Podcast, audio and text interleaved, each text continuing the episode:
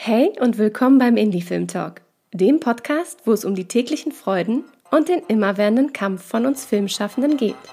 Viel Spaß!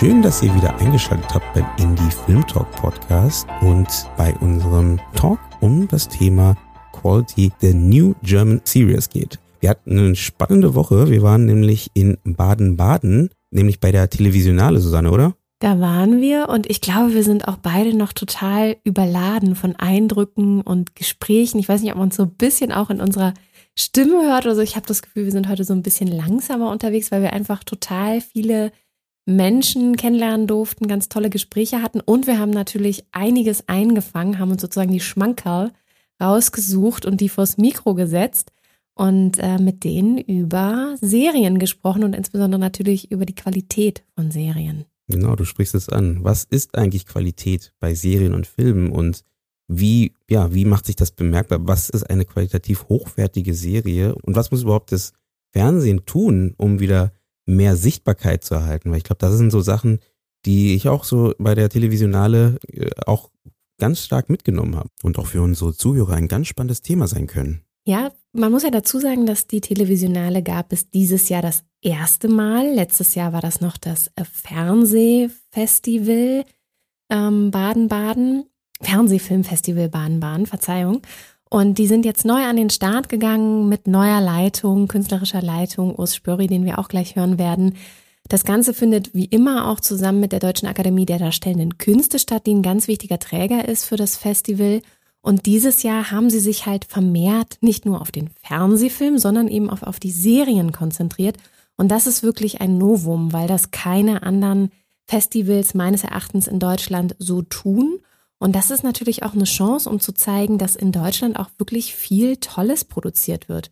Wir haben ja immer diese Floskel von, naja, für eine deutsche Serie oder für einen deutschen Film. Und ähm, das finde ich war bei dem, was an Serien rausgepickt wurde, äh, definitiv nicht so, sondern da waren viele Überraschungen dabei. Und du warst ja auch vor Ort und saßt in der Jury und hattest da nochmal einen ganz anderen Blick. Ja, genau. Also, ähm, ich war in der Jury für den Fernsehfilmpreis und habe da mit meinen Kolleginnen über eben ja die Qualität des deutschsprachigen Fernsehfilms gesprochen, was ich auch super spannend fand, weil auch da haben wir ganz viele Aspekte aufgreifen dürfen aus der Branche ähm, und die dann halt dann mit der Branche auch zusammen diskutieren können. Und äh, das fand ich ja einfach super äh, spannend. Und wie du schon sagtest, da war so viel Eindrücke, die auf mich und äh, ich glaube auf meine Kollegen äh, auf der Bühne auch eingeflossen sind, die uns, ja, die, glaube ich, jetzt noch mitnehmen und immer noch so die nächsten Wochen beschäftigen werden. Wir werden dazu auch nochmal eine Extra-Folge machen, die nächste Woche in der regulären Zeit rauskommt. Und ähm, diese Sendung ist ja, wie gesagt, das Thema ähm, Qualität in der Serie, in der deutschsprachigen Fernsehserie. Und diese ist natürlich eine kleine Special-Folge, die wir unbedingt machen wollten und nicht zu lange warten wollten, weil einfach ich finde einfach das Thema sehr spannend und da gebe ich doch direkt auch an dich ab, Susanne, und weil du hast ja die auch eine Moderation gemacht im Bereich Serie, nämlich für Babylon Berlin. Was heißt denn für dich Qualität in der deutschsprachigen Fernsehserienlandschaft? Also ich, natürlich lässt man sich inspirieren, wenn man auch auf einem Festival unterwegs ist, wo Qualität das der, der Schwerpunkt ist, über den gesprochen wird, weil das auch als Fokus gesetzt wird. Und was bei mir hängen geblieben ist, ist wirklich so dieser Überraschungseffekt. Also nicht in alten Mustern verharren, sondern immer wieder überraschen in der Art des Formats, also Serienformate auch immer wieder neu denken. Ähm, ich glaube, dass es total wichtig ist, nicht nur was vor, also was, was auf dem Bildschirm zu sehen ist am Ende, sondern auch, wie hat das Team im Hintergrund gearbeitet. Also das finde ich schon auch, und das werden wir hier in den Gesprächen, denke ich, auch wieder hören, es unfassbar wichtig ist, was es für eine Arbeitsatmosphäre gibt. Und da fallen diese ganzen alten Machthierarchien, die wir kennen, fallen da immer mehr unter den Tisch und es wird immer mehr darauf gesetzt, auf Augenhöhe zu arbeiten und gemeinsam in den Dialog zu gehen, kollektiv zu arbeiten, ähm, weil das dann letztendlich eine gute, ähm, eine gute Story am Ende auch nach vorne bringt. Das ist auf jeden Fall schön gesagt von dir. Wir werden auch immer wieder kurz zwischen den einzelnen Gesprächen selber nochmal zu Wort kommen. Wir kommentieren das. Und werden dann immer auch noch so ein bisschen unseren Senf oder unsere Meinung dazu geben. Ja, Senf ist schon richtig. Und wie funktioniert diese Folge? Also relativ einfach. Wir haben so eine ähnliche Folge schon einmal gemacht. Wir werden immer wieder ein Gespräch einleiten. Dann kommen die Gäste ins Gespräch mit uns und wir werden mosaikartig durch das Festival so ein bisschen führen ne? und mit verschiedenen Menschen dazu sprechen. Das können äh, Produzenten sein, es können Filmschaffende sein, können Regisseurinnen sein oder eben auch in dem ersten Beispiel die Festivalleitung. Deswegen hören wir jetzt gleich Urs Spörri, künstlerische Leitung der Televisionale Baden-Baden und Julia Fidel, die beratend war, eine ganz wichtige beratende Person für den Serienpreis der Televisionale und nicht unwichtig zu erwähnen, sie ist auch Choreografin bei Babylon Berlin, also hat quasi auch nochmal hinter den Kulissen einen Einblick in eine ähm, sehr erfolgreiche Serie.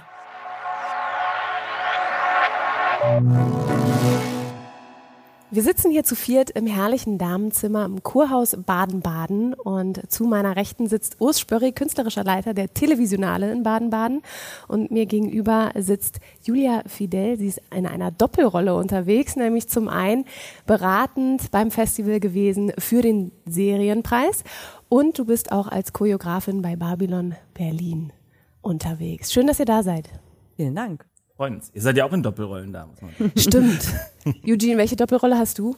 Ich war hier als Juror dabei und natürlich auch als äh, Moderator unseres eigenen Podcasts unterwegs. Aber grundsätzlich gesehen, genau die Arbeit als äh, Juror war hier die spannende Arbeit, die ich hier vollbracht oder vollbringen durfte in der es auch viel um Qualität ging. Qualität im Fernsehbereich, Fernsehfilm in erster Linie. Hier in der Runde sprechen wir über die Qualität von den Serien, die hier auch eben laufen und generell den Markt, den es gerade gibt. Und da ist viel in Bewegung, wie man zum Beispiel auch an Babylon Berlin sieht. Ein wunderbares äh, Vorzeigebeispiel, wo vieles äh, funktioniert, wo man sich, glaube ich, Zutaten rausnehmen kann für weitere Serienproduktionen. Und genau darüber wollen wollen wir heute sprechen.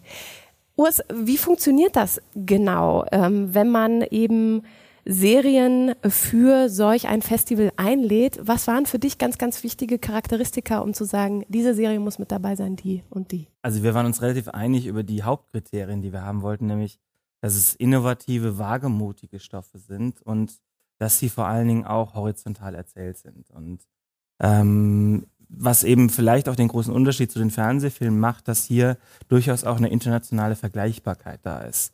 Ähm, dass sich hier das, die deutsche Serie nicht verstecken muss. Und ähm, wir wollten eine gewisse Bandbreite dann auch äh, zeigen, ähm, die durchaus auch Genres beinhaltet. Also während wir ja oft immer denken, das ist sehr limitiert, glaube ich ganz fest dran und ich denke, Baden-Baden zeigt das hier auch, dass das anders das war ja lange limitiert, oder? Jetzt hat sich ja jetzt verändert in den letzten Jahren, oder wie, wie siehst du das? Also im Serienbereich äh, finde ich, würde ich sagen, da ist Julia gleich die bessere Ansprechpartnerin. Sie guckt alles. ähm, und im Filmbereich, klar, da ist natürlich eine Krimilastigkeit, äh, die immer noch da ist. Aber es gibt diese Perlen abseits und dann lässt man sich drauf ein. Das finde ich klasse. Gerade auch auf der Berlinale bist du unterwegs und äh, binge-watchst da wahrscheinlich auch viele Serien, die dir äh, unter die Augen laufen. Was hat dich vielleicht jetzt hier auch gerade beim Sichten der Televisionale überrascht oder was waren so deine beratenden ähm, Tipps, die du mit reingegeben hast? Ja, also ähm, bei der Berlinale ist es ja alles sehr international und da hat man natürlich einen anderen Fokus, weil ähm, es da auch darum geht, eine globale Fernsehlandschaft nach Berlin zu bringen äh, und zum Festival zu bringen.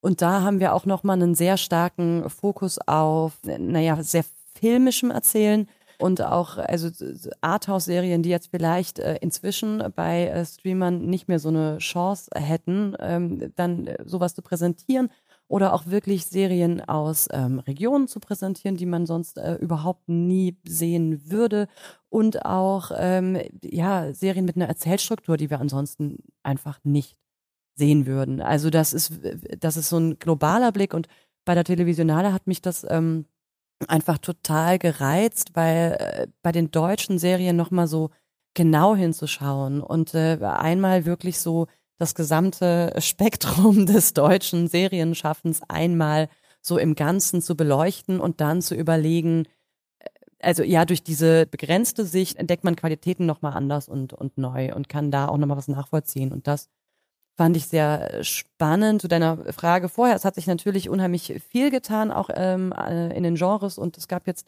eine Zeit, in der ähm, durch viele neue Player einfach sehr viele Dinge möglich waren. Und es ist einfach sehr erfreulich zu sehen, wie viele ProduzentInnen dann auch diese Möglichkeiten ergriffen haben und Geschichten oder ähm, Drehbücher rausgeholt haben aus ihren Schubladen, die sie schon immer mal machen wollten, aber nie machen durften.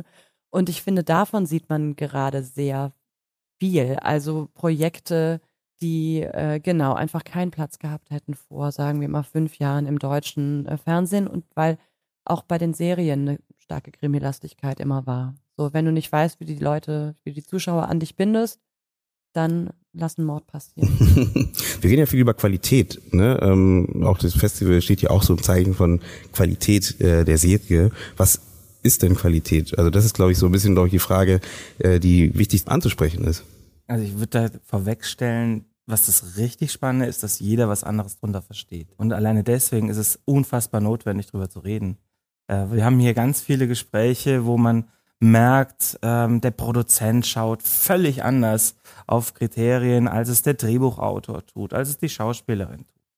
So, und das finde ich famos, weil ähm, ich hier das Gefühl habe, zum einen zeigen wir ja so ein Best-of, das ist schon mal ein großer Vorteil im Vergleich zu den anderen Festivals, die diese Nöte haben, natürlich nur quasi ihr, ihr Quartal äh, abzubilden, gerade an Premieren, und dass dann hier die Leute sich aber auch zuhören.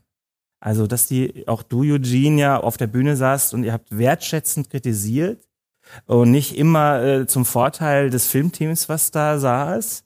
Und dann haben die sich bedankt. Ähm, und es ist so ein Glücksgefühl, sowas mal zu erleben, wo wir in der Zeit eigentlich sind, wo ich denke, wir haben Hate Speech und alle sind aggressiv sich gegenübergestellt und verteidigen nur noch ihre Pfründe so. Und dann hast du hier so einen Hort des Diskurses.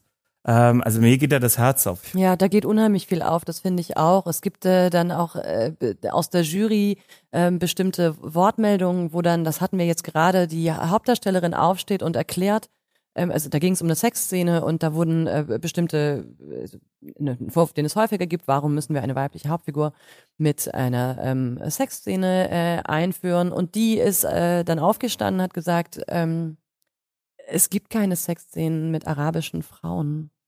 Und äh, diese, ihr müsst die anders sehen, ihr müsst die anders verstehen. Das, das hat eine vollkommen andere Bedeutung und es geht nicht darum, ob ähm, die Figur damit eingeführt wird.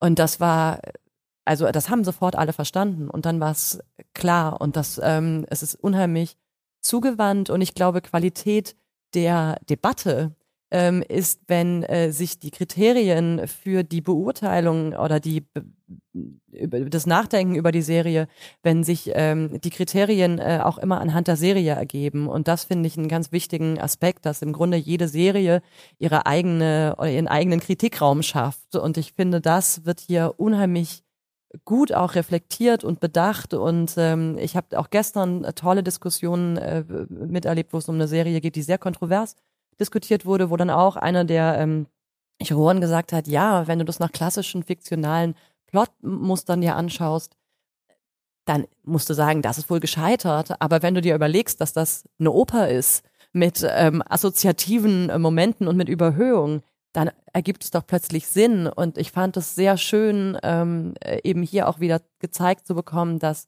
die Art, wie wir auf etwas äh, schauen, auch sehr stark ähm, und mit welcher Offenheit wir auf etwas schauen, äh, unheimlich viel damit zu tun hat, wie es am Ende bei uns ankommt und was davon hängen bleibt. Und das finde ich wichtig. Und ich glaube, Qualität ist, wenn eine Serie uns dazu anregt, äh, uns mit ihr auseinanderzusetzen auf eine vielschichtige Art.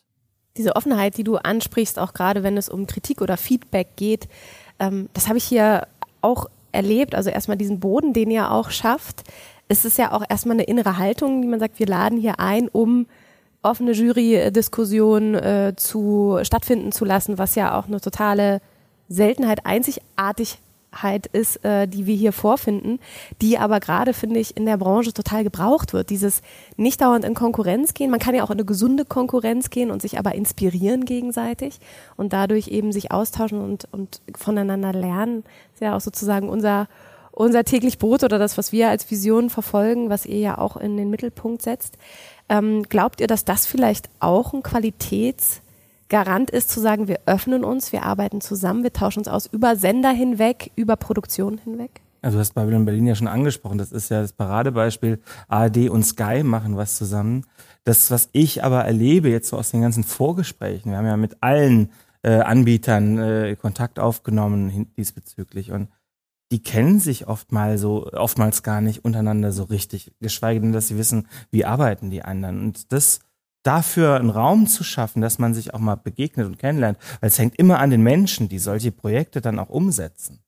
Und ähm, das ist ganz wichtig, weil ich glaube, es sind so viele tolle Ideen, die äh, entstehen gerade und die leiden oft dann unter geringen Budgets, äh, viel zu wenig Drehtagen, obwohl man immer sagt, ja, die Serie, das ist ja das große Qualitätsprodukt. Äh, nein, auch da fängt schon an, derselbe Druck wie beim Film. Und je besser quasi da Kooperationen vielleicht in Zukunft oder je leichter solche Kooperationen entstehen können, desto besser für solche hochwertigen Serien. Ja, ich würde das auch ähm, unterstreichen. Also ich glaube gerade mit den, äh, wenn wir die Budgets ansprechen, dann ähm, gehen, also sind bestimmte Produktionen überhaupt nur noch möglich, wenn sich mehrere ähm, Player zusammenschließen. Ähm, und das, es gibt ja auch dieses Beispiel, dass es diese äh, European Alliance gibt, ähm, die sich im Grunde mehrere öffentlich-rechtliche Anbieter ähm, oder Sendeanstalten äh, in Europa, die sich äh, zusammengeschlossen haben, um gemeinsam ähm, ähm, ein Budget zu, äh, zusammenzubringen, um große Projekte zu verwirklichen, als Gegengewicht zu so großen Playern wie Netflix, als diese noch in teure Serien investiert haben. Ist ja inzwischen auch nicht so ganz ähm, äh, der Fall mehr. Und ähm, wenn ich mir eine Serie anschaue, ähm, wie zum Beispiel im letzten äh, Sommer Cleo, die lebt zu einem sehr großen Teil auch von ähm, der, der Musik, äh, von der ähm, unglaublichen Ausstattung, ähm, von den Kostümen, von den ganzen Perücken, äh, von all diesen äh, Merkmalen, wo man einfach gute Leute braucht und ein gewisses Budget und auch die Verrücktheit, äh, bestimmte Ideen dann nochmal zu machen und zu sagen, nee, wir machen das jetzt nochmal so, und ähm, also das ist eine teure Serie und man sieht ihr an, dass sie teuer ist. Und ähm, dass sie teuer ist, ist einer der wichtigsten, also dass das Geld an die richtigen Orte geflossen ist, ist einer der wichtigsten Faktoren aus meiner Sicht für den Erfolg dieser Serie. Und ähm, ich, ich finde diese Serie ein wahnsinnig gutes Beispiel dafür, ähm, dass Geld halt auch was bringt weil man es sieht und weil man sich dadurch auch eben international konkurrenzfähig macht. Für kreative Prozesse. Und ich würde auch gerne noch ergänzen, sogar die Freiheit der Formate. Also, dass du auch keine Längenvorgabe hast, wie du sie ja im Fernsehen sonst hast. Na, da wäre ich manchmal ganz froh, wenn es bestimmte Längenvorgaben Ja, mag, mag sein, aber nee, aber jetzt mal ganz konkret, dass ja. man nicht auf die 45 Minuten festgelegt mhm. ist weil das ist schon oft auch, man gibt einer, äh, einer Folge mal mehr Raum zum Atmen, weil da eben auch vielleicht mehr Plotpoints drin sind, äh, während eine andere ist auch mit 42 dann völlig d'accord. Dass es das nicht gibt, ich wünsche mir so sehr, dass, weil es gibt schon jetzt wieder so eine Tendenz, dass das dann auch von Anfang an mit im Vertrag steht, wie lang das mindestens und maximal und so sein muss. Ähm, Nee, gerade diese Freiheit den Kreativen zu lassen, wäre mir ein großes Anliegen. Das merkt man ja meistens auch an, man sagt ja meistens so die sechste Folge, dass als ne, so eine so eine Füllerfolge manchmal ist, ne, weil man einfach dann das Gefühl hat, die muss ihre Zielvorgabe irgendwie erfüllen, deswegen ist sie halt drin, aber gibt dem Ganzen, der ganzen Geschichte gar nicht mehr so viel. Ich würde einen Sprung machen mal zum Thema eben, weil wir auch, auch hier wieder Qualität und die Frage auch vielleicht der Zielgruppe. Wie wichtig ist denn halt vielleicht da der Blick auch in die Zielgruppe oder die Repräsentanz der Zielgruppe auch in der Serie? Habt ihr das Gefühl, es passiert da was, äh, dass mehr Abbildung der Gesellschaft stattfindet in den Serien? Soll ich beantworten, bitte? ja, ich habe da eine, ähm, äh, also ich finde, äh, es passiert nicht genug. Ich finde, es ist ähm, einiges passiert und das ist sehr erfreulich. Ähm, ich äh, höre aber schon wieder diese Stimmen, die sagen, oh, jetzt haben wir hier so Quoten, die wir nicht haben. Ähm, und jetzt äh, sollen hier neue Leute erzählen und das, wir haben jetzt mehr Diversity und jetzt müssen das alles Frauen sein oder Leute ähm, mit migrantischem äh, Hintergrund. Und ähm, die, diese, die, dieser Absolutismus in der Betrachtung von einer Person, die vielleicht ähm, äh, dann in der, in der Serie jetzt plötzlich mitspielt, das, das schockiert mich. Es schockiert mich, dass ein, ein winziger Schritt in diese eine Richtung gemacht wurde und sofort an, äh, gegriffen wird und versucht wird, alles wieder zurückzuziehen, wo man so denkt, wow, die Angst muss echt groß sein. Da ist ja richtig viel Selbstbewusstsein dahinter anscheinend. Und das finde ich hochproblematisch. Und ähm, ich habe, also ich finde die Meinung zu, ich sage jetzt mal diesem Gesamtkomplex, die kann nie eindeutig sein. Da gibt es sehr viele unterschiedliche Aspekte. Und äh, ich habe schon an sehr ähm, äh, bewusst diversen Sets gearbeitet, auch in meiner Rolle als Choreografin. Und ähm, da, ne, da gibt's dann irgendwie diese, diese Ansprachen vorher. Natürlich nerven die und dann machen sich alle darüber lustig und dann geht das auch mal nach hinten los. Und es ist auch vollkommen normal, dass manche Sachen nach hinten losgehen oder dass die auch dann über ein gewisses Ziel hinausschießen, was aber notwendig ist, um das Ziel zu erreichen, weil man es sonst nicht erreichen würde. Und äh, meine Erfahrung ist, ähm, dass es sehr viel mehr äh, Humor gibt also meine Erfahrung ist überhaupt nicht, dass es weniger Humor gibt. Es gibt sehr viel mehr Humor, es gibt einen viel respektvolleren Umgang und ähm, dadurch, dass mehr und durch, durch wirklich ähm, vermeintlich kleine Dinge äh, Leute äh, sich erlauben, äh, ihre Meinung zu äußern oder etwas anzusprechen oder Dinge zu sagen, ähm, geht es uns allen besser. Und ähm, ich würde sagen, ja, wir bewegen uns teilweise in die richtige Richtung und sollten uns echt bemühen, dass wir in die weitergehen und vielleicht auch noch ein bisschen schneller. Was ich mir wünschen würde, weil es gibt schon erste Beispiele, die wir hier haben, dass es einfach Normalität ist. Und gerade wenn es nicht ausgestellt werden muss, sondern es ist einfach da und es stört niemanden. Es ist vollkommen gleichberechtigt. Ähm, man diskutiert das überhaupt nicht. Und ehrlich gesagt, wenn, gerade wenn man es so macht, dann stört es auch im, gar keinen. Im Gegenteil, man merkt, das ist bereichernd, weil es unsere Gesellschaft abbildet und umso authentischer, echter fühlen sich die Stoffe oftmals an. Heute ist die Preisverleihung der große Höhepunkt eurer jetzigen Festivalwoche. Wenn ihr heute Abend ins Mikro sprecht und nicht nur die Fernseh- und Filmschaffenden äh, und Serienschaffenden erreicht, die heute da sitzen, sondern die, die im ganzen Land sind, was wäre so eure Botschaft, die ihr denen mitgeben möchtet? Ich muss Urs sagen, ich spreche ja nicht heute Abend. wir, stellen uns, wir stellen uns das einfach mal vor. Ihr habt beide die Möglichkeit. Also die erste Botschaft ist natürlich, wenn ihr nicht nach Baden-Baden kommt, verpasst ihr richtig was. Ja. Und die andere ist, ähm, wenn man sich diese fünf Tage mal geballt am Stück angeschaut hat, diese zehn Filme, die fünf Serien, die vier Nachwuchsfilme, dann kommt man wirklich nicht umhin zu sagen, als wow, so gut kann deutsches Fernsehen also doch sein.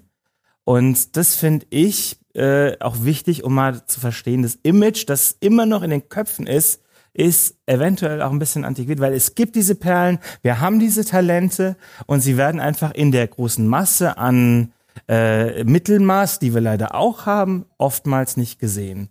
Und ich würde mir wünschen, dass das in die Köpfe reingeht und gerade auch in der Branche, man auch viel stolzer mal wieder sagen kann, hey, ich habe hier richtig tolle deutsche Sachen gesehen, guckt euch die mal auch an. Meine Botschaft wäre, Leute, wir müssen mehr reden und wir müssen mehr zuhören. Kommt nach Baden-Baden und lasst uns beides machen. Die Welt in Baden-Baden zu Hause reden miteinander, nicht übereinander. Das wünschen wir uns auch und wir bedanken uns ganz herzlich für eure Zeit und äh, für den Einblick in eure Arbeit. Dankeschön. Vielen lieben Dank, Susanne. Und du wirst nachher auch nochmal in die Bit gehen zu Babylon Berlin. Ne? Genau, das mache ich. Und dann sprechen wir auch nochmal, Julia. Ja, da freue ich mich schon sehr drauf. Ui, ui, ui, ui, ui. Also, ich bin gespannt. Ja, eine Sache, die ich auf jeden Fall mitnehmen möchte, oder es gibt ja einiges, was die beiden gesagt haben, die super spannend sind, ähm, ist einfach das Thema, das hatte so kurz im Intro gesagt gehabt, alte Klischees aufbrechen, um ja, um neuen Geschichten halt Platz zu lassen, um halt auch wie gesagt, neue Geschichten zu erzählen, spannende Geschichten zu erzählen und das Thema überraschen. Ich glaube, das wird uns auch in den nächsten Gesprächen folgen, dass die Zuschauer überrascht werden wollen von den Geschichtenerzählern. Ja, ist ja auch langweilig, wenn man immer nur das Gleiche erzählt. Und gerade bei den öffentlich-rechtlichen merkt man ja, also da natürlich passiert ja auch total viel und da kommen auch ganz viele neue Formate rein. Und dennoch wäre mein Gefühl, dass es halt immer noch die alten Platzhalter gibt, die nicht von der Seite weichen, wo man neue experimentelle Serienformate entweder nur in der Mediathek abstellt oder an einem Sendeplatz, der ähm, ja irgendwann nachts um zwei oder drei Uhr läuft. Und eigentlich ist eine Innovation ja auch ein Merkmal für ein Wachstum, für man geht weiter nach vorne und das auch dem älteren Publikum anzubieten, das finde ich mal eine richtige Revolution zum Thema alte Klischees brechen. Ja, das finde ich äh, ganz spannend, was du gerade sagst. Auch das Thema alte Klischees aufbrechen. Ein ganz spannender Punkt, wie ich finde. Wir produzieren relativ viele Krimis zum Beispiel oder viele Polizeifilme und Reihen, wie man auch dazu sagen würde. Über das Festival habe ich auch wieder gemerkt, wie spannend das sein kann, äh, dieses, dieses Genre als Vehikel zu sehen, als Vehikel, um wieder spannende, gesellschaftlich relevante Themen aufzugreifen und zu behandeln natürlich und darin auch verschiedene andere Genres zu verpacken. Also so eine Art Genre in Genre. Aber ich denke, um das zu schaffen, müssen wir neben den anderen Genres, die wir mehr sehen möchten im deutschen Fernsehen, experimentierfreudiger in unserer Arbeit werden, um die Zuschauer zu überraschen und wieder mitzunehmen. Und ich glaube, das passt ganz gut auch für eine Überleitung für unseren nächsten Gast, nämlich Kirin Schmidt, der aus dem Pass, äh, was man als Krimiserie titulieren würde, eine, ja, eine Mystery-Geschichte oder besser gesagt so eine Art Thriller draus gemacht hat. Ein Hauch von Hausen bringt er ja auch mit. Äh, da war er nämlich Executive Producer. Das heißt, er ist auch einfach in anderen Richtungen unterwegs. Und das macht es vielleicht auch aus, dass man sagt, man hat das altbekannte Krimi-Format, was dann aber eben aufgepeppt wird mit anderen Genrefacetten. Und äh, was Quirin daran interessant findet, das erzählt er uns.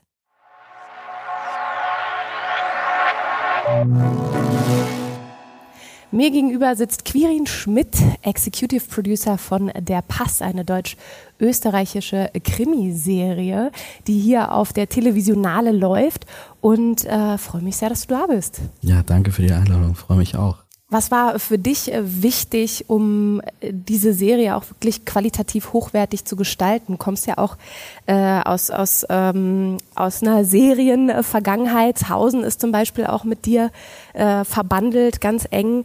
Ähm, ist das gerade einfach eine Zeit, wo vieles möglich ist im Serienbereich, Genre, aber auch den Krimi, sage ich mal, den, den Krimi, der in Deutschland immer noch so geliebt und viel gezeigt wird, ähm, anders zu gestalten? Ja, das Spannende ist, dass wir den Pass ja Vorhausen äh, entwickelt ah, haben. Also der Pass war nach Babylon Berlin und das Boot die zweite Serie, die Sky in Auftrag gegeben hat. Und wenn du mich fragst, was wichtig ist es für Qualität, äh, dann hat das, glaube ich, viel mit Zeit zu tun. Und wir hatten, als wir damals den Pass 1 entwickelt haben, einfach auch sehr viel Zeit, äh, uns viel Gedanken zu machen und die Serie aufzusetzen und danach kam Hausen, dann ich und die anderen. Jetzt sind wir natürlich auch mit äh, Pass 2 raus. Insofern in der Zwischenzeit hat sich wahnsinnig viel verändert am Serienmarkt. Ich würde sagen, dass wir sind ja gerade so ein bisschen, der Hype ist so ein bisschen vorbei. Es konsolidiert sich wieder mehr. Ähm, die Frage ist, ob die Sachen noch möglich sind, so wie sie eine kurze Zeit mal möglich waren. So, da habe ich den Eindruck, dass es so ein bisschen, wie gesagt, sich die Aufregung so ein bisschen setzt und man sich genau überlegt, was man wie erzählt, warum man ganz bestimmte Geschichten erzählt. Ähm, insofern ist da sicherlich eine Bewegung drin.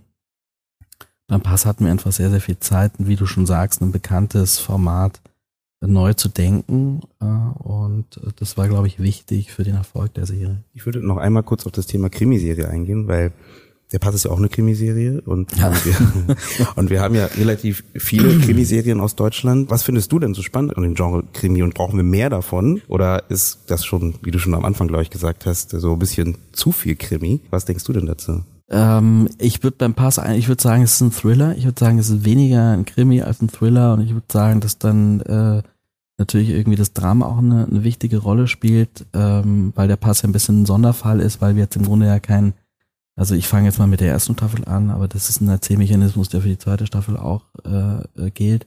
Wir haben ja eines gemacht und da äh, wurden wir zu Beginn der Entwickler haben alle gesagt, das könnt ihr nicht machen, dass wir nämlich den Mörder ja relativ oder den Täter, den Serientäter, es geht ja in der ersten und der zweiten Staffel um die Jagd nach einem Serientäter, dass wir den früh zeigen und damit haben wir halt innerhalb der Geschichte viel verändert, weil in dem Moment hast du eine ganz andere Ausgangsposition. Es ist immer die Frage irgendwie, kommt die Polizei noch rechtzeitig, ja, schaffen die das. Und gleichzeitig hast du halt irgendwie so diesen Typen, den du kennenlernen musst.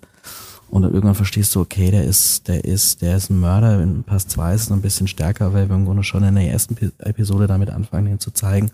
Und es geht ja schon sehr stark auch darum, diesen, diesen Charakter zu erzählen, diese Figur zu erzählen. Und das würde ich sagen, ist etwas, was den Pass sehr ähm, besonders macht, in dem Sinne, dass es jetzt in Deutschland kenne ich nicht viele Krimiserien, die sich ähnlich oder Krimi-Filme, Krimi, die sich ähnlich auf den Täter als Figur einlassen. Ja. Wo meinst du Krimiserie oder Thriller? Wo machst du da den Unterschied? Ja, ich würde den genau festmachen eben an dieser Verschiebung. Ja, in dem Moment, in dem du sagst, du zeigst den Mörder, hast du dramaturgisch gesehen eine ganz andere Ausgangsposition, weil du hast halt quasi so eine Asymmetrie drin. Und dann hast du immer eine andere Form von existenzieller Bedrohung. Und wenn du mich fragst, was ich, was mir wichtig war. Und ich hatte mal einen Kollegen, der zu mir meinte, so, weißt du was, ich finde den Pass richtig spannend, so. Und ich habe gemerkt, relativ trivialer Satz, er hat mir wirklich viel bedeutet, weil ich ähm, oder die die Grundvision natürlich neben vielen anderen Aspekten auch die war einfach eine wirklich spannende Geschichte zu erzählen, so eine Geschichte zu erzählen, wo du einfach wirklich wissen willst, wie geht es weiter und äh, einen Sog zu erzeugen, erzählerisch. Und das war äh, also im positiven Sinne Unterhaltung. Ähm, nicht keine Überwältigung so, ähm, sondern eben so ein Einfühlen und ähm, emotionales Involvement in das, was da passiert und in die Figuren, dass du einfach hier so mit den Fingern, weißt du, äh, am Knie reibst denkst, was passiert da? Das ist das war immer eine Emotion, von der ich dachte, das müssen wir mit dieser Geschichte auslösen. Wir haben hier in Deutschland gerade äh, viele Streaming-Anbieter im Falle von Sky PayTV, ähm, aber eben auch ein Streamer, die gerade sehr stark in den deutschen Markt investieren. Würdest du sagen, Deutschland ist wirklich auch eine spannende Investition im Serienbereich, wo eben auch gerade viel passiert und viel möglich gemacht wird? Und wenn ja, warum? Warum ist das gerade so spannend für die, die Anbieter? Strategisch gesehen ist natürlich irgendwie Deutschland ein großer Markt so ähm, und ein interessanter Markt und ich glaube ein Markt, in dem es immer noch ein Wachstum gibt. Äh, also ist es spannend, äh, da rein zu investieren, weil man halt dann als Sender irgendwie Zuschauer gewinnen kann. Und äh, ich glaube, bei uns gibt es schon auch viele spannende Möglichkeiten, dadurch, dass wir halt irgendwie auch viele Jahrzehnte ähm, ähm, also auch ja ein Fernsehen kennengelernt haben, dass vielleicht auch bestimmte Dinge jetzt nicht so ähm, nicht so aufgenommen hat oder wo vieles vielleicht auch nicht möglich war in der Form. Ich glaube schon, dass die Streamer ähm, da eine andere und, und oder wir auch da eine andere Perspektive reingebracht haben. Ich will jetzt die öffentlich-rechtlichen äh, aber gar nicht irgendwie übermäßig kritisieren, weil ich finde, dass man auch hier sieht, dass ja ne, durch das Format der Serie als solches eine totale Entwicklung stattgefunden hat. Also ich finde, das ist jetzt nicht nur so, dass äh, die Streamer oder wir der Ort sind, an dem man total frei kreativ arbeiten kann. Ne? Also das ist halt ein Bereich, der auch wahnsinnig von den Leuten lebt, ähm, die dann verantwortlich sind für ganz bestimmte ähm, für ganz bestimmte Projekte oder Inhalte und ähm, und da finde ich, hat die Serie, wie gesagt, als Format, so wie die DVD ja irgendwie auch ein ganz, ganz wichtiger ähm, ganz wichtiger Faktor sozusagen medientechnisch war, äh, um der Serie auf die Sprünge zu helfen, weil du halt das entkoppelt hast. Ne? Also ich kann mich erinnern, ich habe das, da gab es noch, da hat Netflix, glaube ich, noch, ist jetzt vielleicht ein bisschen unpräziser, aber ich glaube, da haben die noch DVDs verschickt. Weiß noch, meine erste Serienerfahrung war irgendwie mit Sopranos, das zu kaufen, ja. Und dann wusste ich, dann hast du das und dann guckst du dir eine, guckst die nächste, guckst dir die an, quasi so wie du einen Roman rezipierst. Und zwar war total wichtig, weil es halt dieses Gefühl sozusagen äh, oder dieses Gefühl hat halt entstehen lassen, ne? wie man so eine Serie auch wahrnehmen kann. Also insofern, ich glaube, durch das Format bringt da viel in Bewegung. Findest du das gerade, ich meine, mit Babylon Berlin ist das ja vielleicht sogar schon passiert, mehr auch Streamer und eben die öffentlich-rechtlichen zusammenarbeiten könnten, um da auch eine Vorbildfunktion zu leisten, zu sagen, lasst uns das Wissen doch zusammenlegen und gemeinsam starke Serien kreieren? Ja, das glaube ich, klar. Also ich glaube, dass das ein Modell ist und das wird es auch bestimmt wieder geben, würde ich jetzt mal äh, prognostizieren. Äh, und ich glaube, das macht gegebenenfalls auch Sinn. Ich glaube, man muss sich halt immer überlegen, okay, bei welchem Projekt macht es Sinn zu kooperieren, weil natürlich jeder Sender irgendwie eine eigene, eine eigene Zielrichtung hat. Und ich glaube, es ist halt wichtig, bei Babylon Berlin hat es, glaube ich, wahnsinnig kongenial fun funktioniert, aber es ist halt wichtig, dass du quasi den, die, ähm, halt den, deinen Ausgangspunkt oder deine Vision, die muss halt stabil bleiben. Ne? Die darf nicht korrumpiert werden. Ich glaube, wenn man da sensibel ist irgendwie und man in so einem Prozess irgendwie dann eine gemeinsame Sprache und Zielrichtung findet, dann sind da die verschiedensten Konstellationen denkbar.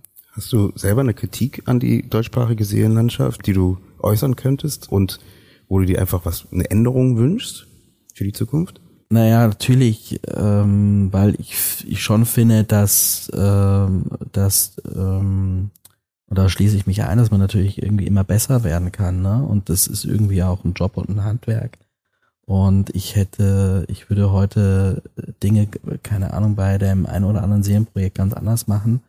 Aber ich glaube, wie gesagt, es ist ja auch noch nicht lange so, dass man Serien in dem, also in dem Umfang ne, mit den Budgets und auch mit der inhaltlichen Perspektive jetzt bei uns macht. So, und ich habe zum Beispiel bei einer Produktion, also bei Hausen, du hast es angesprochen, so das war der Versuch, eine Horrorserie in Deutschland zu machen, so und ähm, da, da haben wir natürlich wahnsinnig viel gelernt, weil die Euphorie in dieser Zeit, dieser Hype, der entstanden ist, der, ähm, der war gut so, ähm, aber du musst natürlich auch mit deinen Aufgaben wachsen und wachsen können. So. Und ich glaube, wenn es etwas gibt, so was ich mir am meisten wünschen würde, ist, dass man natürlich, auch da bin ich wieder bei der Zeit, ne, dass wir uns die Zeit lassen, äh, und uns die, äh, äh, da spreche ich wahrscheinlich für jeden, die Sender, den Kreativen, äh, aber auch den Leuten im Sender, die an den Sachen arbeiten, die Zeit geben, auch mit den Projekten zu wachsen. So. Wäre ja die Aussage wahrscheinlich, die sofort kommt, wer soll das denn bezahlen? Ja, ähm, ich glaube gar nicht mal, dass es was mit Geld zu tun hat, ähm, sondern ich glaube, das hat halt was, also Serien sind immer eine lange Verabredung, weil du hast halt irgendwie, sagst du, machst eine Miniserie, dann sind es auch mal sechsmal oder fünfmal, 45 Minuten, keine Ahnung. Äh, und im Idealfall schaffst du ja irgendwie eine Welt, so, oder wie beim Pass. Wir hatten beim Pass immer die Idee, dass wir gesagt haben, okay, es gibt so eigentlich so drei Teile, ja, die wir haben wollen. Wir wollen in drei unterschiedliche Richtungen gehen und parallel zu dem, was wir da mit dem Täter machen, also drei unterschiedliche Tätertypen wollen wir erzählen. Parallel dazu gibt's quasi eine äh, eine Geschichte zwischen Ellie und, und, und Gideon. Und die hat auch einen Bogen, ne, der wie gesagt über drei Staffeln passiert so. Und ähm, was ich damit sagen will, es gibt immer diese lange Perspektive und im Idealfall schaffst du das, ja, dass du halt diese Welt aufbaust und dich dann auch irgendwie in einem längeren Zeitraum irgendwie in der Welt aufhältst. So. Also das heißt, eigentlich ist es ja strategisch irgendwie sinnvoll, was aufzubauen, von dem jeder dann lange profitiert, weißt du? Oder du die Verabredung hast, so ich komme da wieder, interessiere mich für die Figur oder die Welt und dann komme ich da immer wieder zurück und so. Also insofern, ich glaube, ich macht das alles auch für Sender strategisch Sinn, in die da zu investieren, in diese Welten entstehen zu lassen. Ähm, Weil die verbunden sind dann mit dem Sender, oder? Verstehe ich es richtig? Ja, weil sie mhm. genau, weil der, mhm. weil du dann natürlich eine, im Idealfall so auch eine Brand hast, so, also und äh, eine Bekanntheit und du musst ja gucken, es ist das, es ist es ist eine eine Brand zu haben und von der zu profitieren, so, weil die jeder schon kennt. Und ich würde jetzt sagen, das Boot zum Beispiel ähm, ist halt eine Marke. So, wir, wir wissen alle schon, bevor wir die Serie gesehen haben, was wir uns unter dem Boot vorstellen dürfen. Es ist dann aber was anderes, wenn du anfängst, eine Welt zu bauen und noch niemand irgendwie darüber was weiß. So, ne? Und ähm, da brauchst du einen langen Atem und es ist halt auch wichtig, da die Kondition zu haben. Also ich höre raus, auf jeden Fall mehr Zeit in der Entwicklung bedeutet in den meisten Fällen auch eine größere Qualität, die später das Publikum erwarten darf und auch in dem Fall eine Nachhaltigkeit, die äh, durch die Streamer, wo wir also auch zu späteren Zeitpunkten die Serien gucken können, nicht mehr an das Lineare gebunden sind, kann auf jeden Fall ein, ein Garant oder eine wichtige Zutat sein, um eine qualitativ hochwertige Serie produzieren ja. zu können. Ja, Nachhaltigkeit, glaube ich, der, ist, der, der richtige Begriff, ja. Vielen, vielen Dank, Quirin, für deine Zeit und äh, den Gerne. Einblick in dein Gerne. Projekt. Danke, dass du da warst.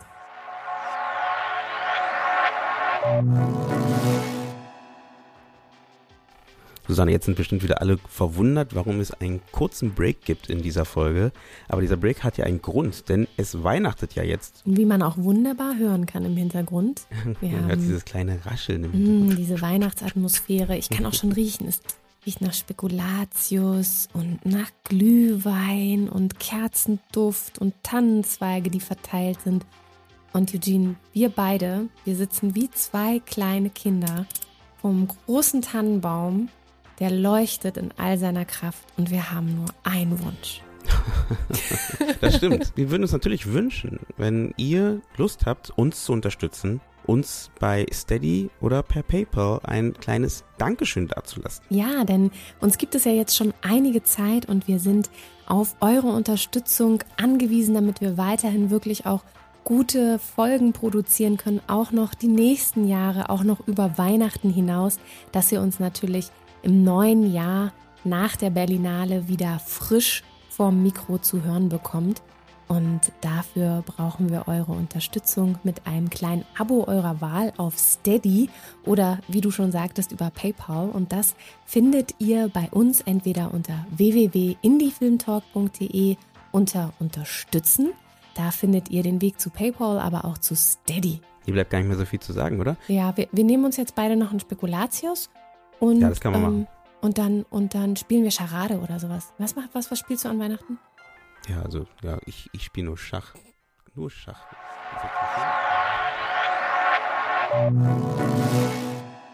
Also ich nehme mit raus, vielleicht ähm, haben wir doch noch nicht den Krimi-Overload. Würde ich auch so sehen. Da ist, da ist noch Luft nach oben. Nein, ich wünsche mir auch total andere Formate, die sehr viel experimenteller sind, gar nicht nur was das Genre betrifft, sondern tatsächlich direkt die Machart. Ich komme ja eher aus der Theaterwissenschaft und habe auch in der Zeit so viele verrückte Experimente gesehen, die es im Theaterbereich gibt, aber auch im Filmbereich, also wo sehr intermedial gearbeitet wird. Ähm, und frag mich immer, wo finden wir das im Fernsehen? Und da erzählt uns gleich Jan-Georg Schütte nämlich seine Geschichte zu Das Begräbnis, eine Serie, die basierend auf Improvisation entstanden ist und ähm, dadurch eben einen ganz anderen Flair bekommt als Genreserien. Also es ist einfach noch, natürlich nochmal ein ganz anderes Werkzeug, was er da nutzt. Und inwiefern Improvisation auch ähm, dazu beitragen kann, innovative Serien zu entwickeln, vielleicht sogar über den Bildschirm hinaus. das finde ich auf jeden Fall schön gesagt. Also bei ihm finde ich auch noch spannend, dass eben das Thema des Vertrauens zwischen der des Filmschaffenden und der Redaktion, äh, was äh, auch über die ganzen Gespräche, die wir geführt haben, wo ich gemerkt habe, das ist eine Sache, die auch für gute Qualität steht, weil dadurch mehr Zeit da ist, ähm, um Sachen umzusetzen und auch wirklich geguckt wird, dass die Qualität am Ende erreicht wird, die gemeinsam gewünscht ist. Deswegen finde ich nochmal eine Improvisationsserie nochmal als spannendes Beispiel, wenn es genau um diesen, diesen Punkt der Zusammenarbeit zwischen der Regie und der Redaktion geht. Normalerweise kennt man Jan-Georg Schütte ja auch als Schauspieler beim Tatortreiniger, auch bei Babylon Berlin ist er unterwegs und ich glaube, dass das natürlich auch eine besondere Position ist, die er da besetzt als Schauspieler, wirklich auch sehr schauspielerzentriert mit äh, seinem Team, mit seinem Ensemble zu arbeiten. Und äh, was er dazu zu sagen hat, das erzählt er uns jetzt.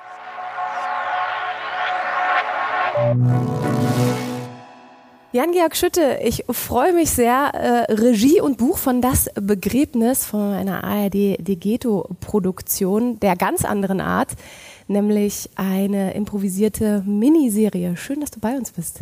Freut mich auch sehr. Du hast ein ganz besonderes Format ins Fernsehen gebracht, nämlich ein Format, wo die 19 SchauspielerInnen, mit denen du arbeitest, eine Biografie bekommen. Ihr habt ein großes Setting, ein großer Hof, auf denen dann wiederum über 56 äh, Settings platziert sind mit äh, über 50 Kameras. Nee, jetzt habe ich was durcheinander gebracht. Genau. 15 Settings, genau. 56 Kamera, 19 SchauspielerInnen. Mhm. Wie kommt man da drauf? Also es hat sich im Grunde im Laufe meiner Arbeit so entwickelt, von meinem allerersten Film Swinger Club. Ich weiß nicht, ob es ihn irgendwo noch gibt, wahrscheinlich auf DVD. Ich kann ihn für alle, also Indie-Filmer oder welche, die anfangen, jetzt über Improvisation nachzudenken, total empfehlen, weil der so roh ist und so zusammengekloppt, aber man sieht da so richtig, wie das entstanden ist, diese Arbeitsweise. Den habe ich bei mir zu Hause damals gedreht ähm, und ein paar Kumpels haben eine Kamera drauf gehalten. Das war wirklich nur ein Experiment. Ich bin ja von Haus aus Schauspieler und ich hatte immer das Gefühl, dass im Grunde der Schauspieler an einem Filmset, ja, sagen wir so ungefähr an vierter Stelle kommt von der Wichtigkeit. So, also die Technik und die Bilder und, die Regie und das Drehbuch und die Redaktion, das steht alles irgendwie drüber und dann kommt so und ich wollte es umdrehen. Die Hauptsache ist der Schauspieler, das Spiel. So und ähm, dann habe ich ein paar Freunde und Bekannte eingeladen oder Kollegen, die damals mit in Hamburg am Thalia Theater gewesen waren, wo ich aufgehört hatte. Und dann haben wir einen Spielenachmittag gemacht, den ich gefilmt habe. Und dann habe ich diesen Spielenachmittag auf einem Aldi-PC zusammengedengelt und auf einmal hatte ich eine Dreiviertelstunde Film aus drei Stunden Spiele-Nachmittag. Und den haben wir dann gezeigt und auch im Theater. Und es ging total ab, das Ding. Und dann hatten wir noch, eine, noch so ein Spiele-Nachmittag gemacht und hatten wir noch eine Dreiviertelstunde, hatten 90 Minuten und waren auf einmal auf dem Max-Ophüls-Festival und hatten sogar einen Kinoverleih. So. Oh. Und das ganze Ding hat, glaube ich, 1000 Euro gekostet. Natürlich alle for free gemacht und so, aber 1000 Euro waren, ja, irgendwie dann, das war, glaube ich, nur, weil ich irgendwas Technisches noch rüber bügeln musste. Ähm, so ist meine Arbeitsweise entstanden. Also im Grunde der, der Impetus ist, den Schauspieler und seine Fantasie oder die Schauspieler und ihre Fantasie nach vorne zu stellen. So.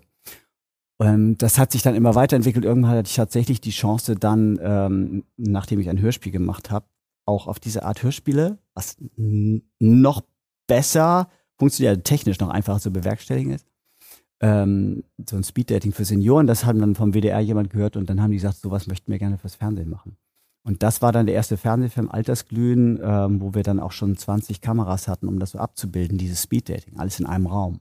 Und dann habe ich das weiterentwickelt, haben dieses Wellness für Paare, dann sind wir so über einen Raum rausgegangen hinzu, das waren noch Hotelzimmer dazu, da waren das dann schon 30 Kameras und dann Klassentreffen, ich glaube es waren 40 und jetzt dieses hier, das Begräbnis, wo wir ja eben 15 Sets, alles in einem Umkreis von ungefähr 200 Metern gleichzeitig bespielt haben. Und die Hauptchallenge war tatsächlich der Ton. Mm, mhm. Äh, das war die große Challenge. Ähm, und dass wir so 50 Kameras haben, das ist dann, wir ziehen künstliche Wände rein und dass die Schauspieler eigentlich sich in diesem Bereich bewegen können wie im normalen Leben. Das ist mein Ziel. So bin ich dazu gekommen und so äh, ist es dann immer ein Fest für die Schauspieler, dass sie einfach dann mal sechs Stunden jemand anders sein können. So, so ein bisschen kindliche Art. So, ich war dann früher eben Cowboy den ganzen Nachmittag oder Räuber den ganzen Nachmittag. Und ähm, so sind die dann eben auf einmal der, der Sanitärchef Mario Meuer, Meurer Charlie. Und dann ist er das eben den sechs Stunden lang. Ganz, ganz andere Art, sehr schauspielzentrierte ja. Art, auch diese Geschichte zu erzählen. Mhm. Würdest du sagen, dass das vielleicht auch ähm, jetzt in der Art, wie du dich da auch vergrößert hast, auch ähm, mehr auch diesen Standard gesetzt hast, so improvisativ arbeiten zu können, könnte das auch wirklich eine Qualität für die Serienlandschaft sein, mehr Experimente zuzulassen? Also es ist ja, glaube ich, schon ein extremes Qualitätsmerkmal geworden. Ich hatte es jetzt mit der Degeto auch, weil früher stand immer unter meinen Filmen drin, drüber Impro. Und ich sage, bitte schreibt's nicht drüber. Keiner schaltet die Glotze an wegen Impro. Die wollen eine schöne Geschichte haben. Jetzt ist es tatsächlich so. Also ein Großteil spielt natürlich auch Jerks und Discounter und diese Dinger spielen damit rein, dass Impro hip ist. Also die Leute schalten ein wegen Impro, nicht trotz ja. Impro. Ne, das Publikum, was jetzt also auch zum Beispiel Mediathek dringend sucht, äh, unter 50 sind ja die jungen Leute, die sie wiedergewinnen wollen. 20 bis 50 ist ihre Eroberungsgruppe. Und äh, von denen schalten tatsächlich inzwischen viele wegen Impro ein, weil sie sagen, okay, da kriegen wir was geliefert, was ähm, lebendiger ist als das, was wir bisher kennen, nicht so vorhersehbar.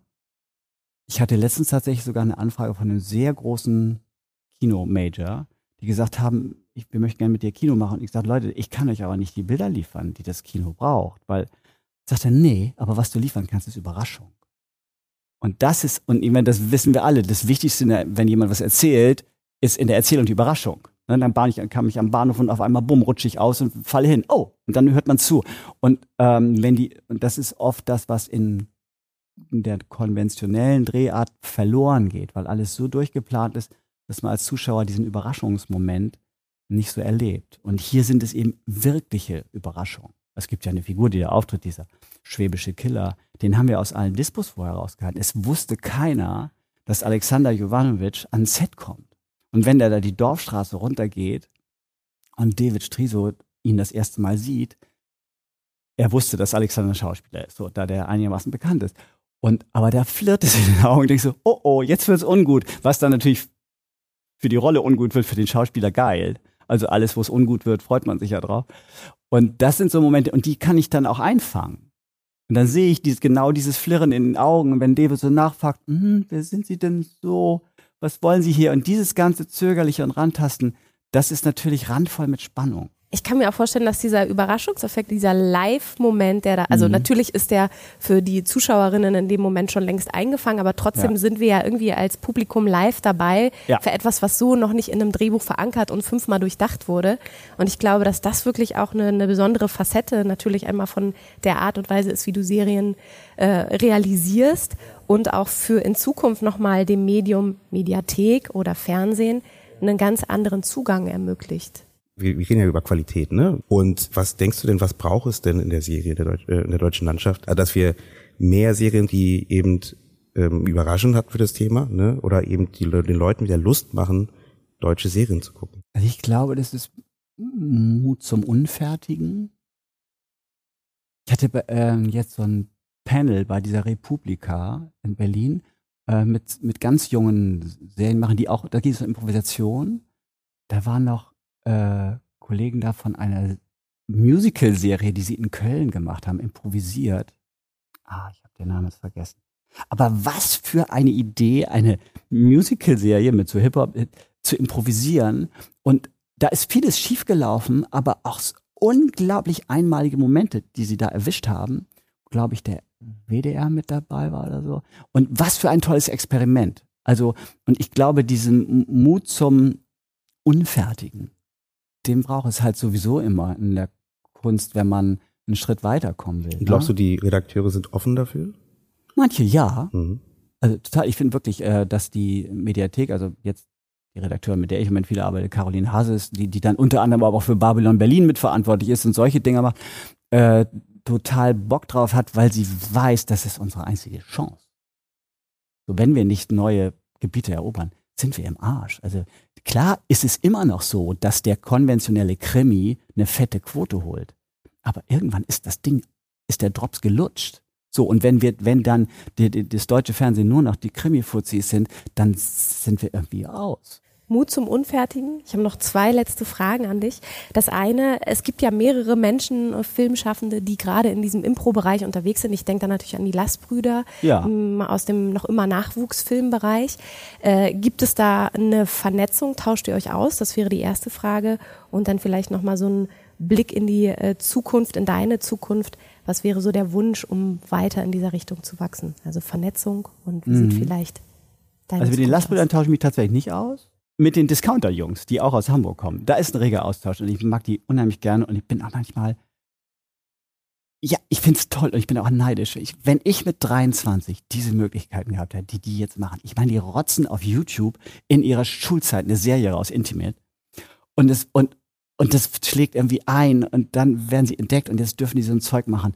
Wunderbar. Also wir sind in einem Austausch und ich, ich mache, ich habe die schreibe, ich feiere die jedes Mal ab. Ich finde die ganz, ganz entzückend und tolle Jungs. Also da ist mh, hm, große Freude dabei.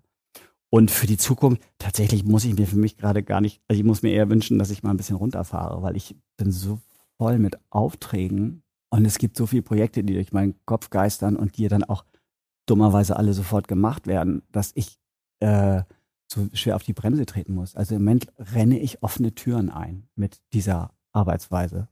Und da muss ich gleich einhaken, weil du gerade so gut arbeitest, ähm, ob du ähm, auch drüber nachdenkst, irgendwie Menschen mitzuziehen, ne, den Nachwuchs mitzunehmen und zu sagen, hey, meine Arbeitsweise mal zu zeigen, Mentoring-Chips zum Beispiel, ne, ähm, was ja eine Möglichkeit ist, dass junge Filmschaffende auch das lernen, was dein, dein Handwerk lernen und mit anzubieten halt, ne. Ist da was im, im Gange bei dir auch dazu oder wäre Also darum war ich da bei der Republika, mhm. so, weil wir da wirklich uns ausgetauscht haben, darüber geredet haben, anders erzählen. Also ich würde jetzt keine Masterclass Impro machen, wenn du das so fragst, irgendwie geht's mir auch ein bisschen durch den Kopf, hm, sollen sie sich das doch selber erarbeiten. Also ich habe da was entwickelt. ja, ich habe da was entwickelt, was äh, mit jedem Ding, was ich mache, ist mein Vorsprung ein Stückchen größer. Und ich frage mich oft, wieso sind die anderen so blöd und machen das nicht auch? Aber da ist das so ist, denke ich, hm, nee, dann mache ich so weiter, weil es ist so komplex und es hängt auch sehr an meiner Person. Also für die, für die Kollegen, weil ich habe halt dadurch, dass ich eben 30 Jahre Schauspieler war, als ich dann angefangen habe, einen ganz anderen Zugang zu Schauspielen. Wenn jetzt jemand von der Regieschule kommt und sagt, ich mache jetzt auch Improfilm, dann könnte ich ihm das gar nicht vermitteln, weil das, was bei mir passiert, wenn ich einem erfahrenen Schauspieler gegenüber sitze, das kann zwischen denen nicht passieren, weil sie nicht so genau wissen um den Job. Aber deswegen wäre ja der Gedanke, ne, dass man dich, dass man die Menschen mitnimmt, weil ja. damit es auch mehr passiert. Diese Wertschätzung zum Schauspieler ähm, ist ja auch was, was wir auch auf der Bühne äh, in der Juryarbeit ganz viel besprochen haben, ne? dass man halt den Schauspielern den Raum geben muss. Auch, auch in den Narrativen oder die, in den Filmen, wo alles, wie du schon meintest, halt geplant ist, ja. dass der Raum gegeben werden muss, damit die Menschen dahinter halt auch diese Charaktere füllen können mit Leben und nicht ja. nur abspielen, nicht nur Erfüllungsgehilfe sind. Ne? Ja, ja. Und, äh, und da sieht man meistens auch bei guten Filmen dann halt, wenn man dann ins Gespräch geht, wie, wie, wie das aufgebaut wurde, dass die Schauspieler oft mehr Raum hatten als bei Filmen, wo man das Gefühl hat, die sind nur so ein bisschen know, Erfüllungsgehilfe. Und deswegen meine ich, also das, da macht es natürlich genau Sinn, jemanden mitzunehmen oder mehrere Menschen mitzunehmen und den Raum zu geben, zu sagen, hey, so geht das auch ähm, schaut mal und vielleicht übernimmt man das ja. Das heißt ja auch nicht, dass jetzt genau derselbe Film entstehen soll, nee, sondern nee, einfach nee. nur dieser, diese Art zu denken ist, glaube ich, ganz interessant ne? ähm, für, für junge, ist ja mal in Anführungsstrichen, für ja, ja. Äh, Menschen, die in den Film kommen. Ja, also ich bin offen für Fragen. So, ne? Wenn Leute auf mich zukommen, da gebe ich da gerne Auskunft, wie, das, wie ich mir das vorstelle.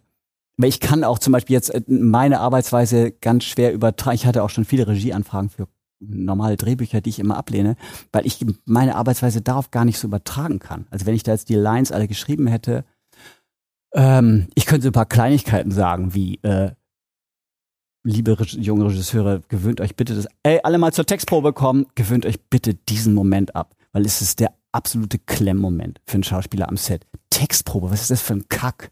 Wir liefern nicht Text ab als Schauspieler, wir spielen Szenen. So.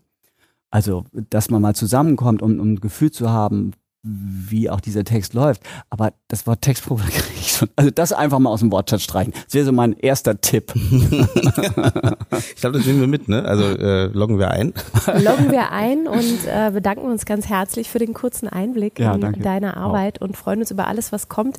Einen Gedanken gebe ich noch mit rein, was ich super spannend finde, wenn man auf einmal diesen großen Hof oder was auch immer für ein nächstes Setting da ist, man hat dann auf einmal tatsächlich auch ähm, Zuschauerinnen, die mit immersiv aktiv sind. Vielleicht ist das eine neue Form von, von Serie. Ich bin einfach mal rum. Vielen Dank, Jan. Ja, gerne.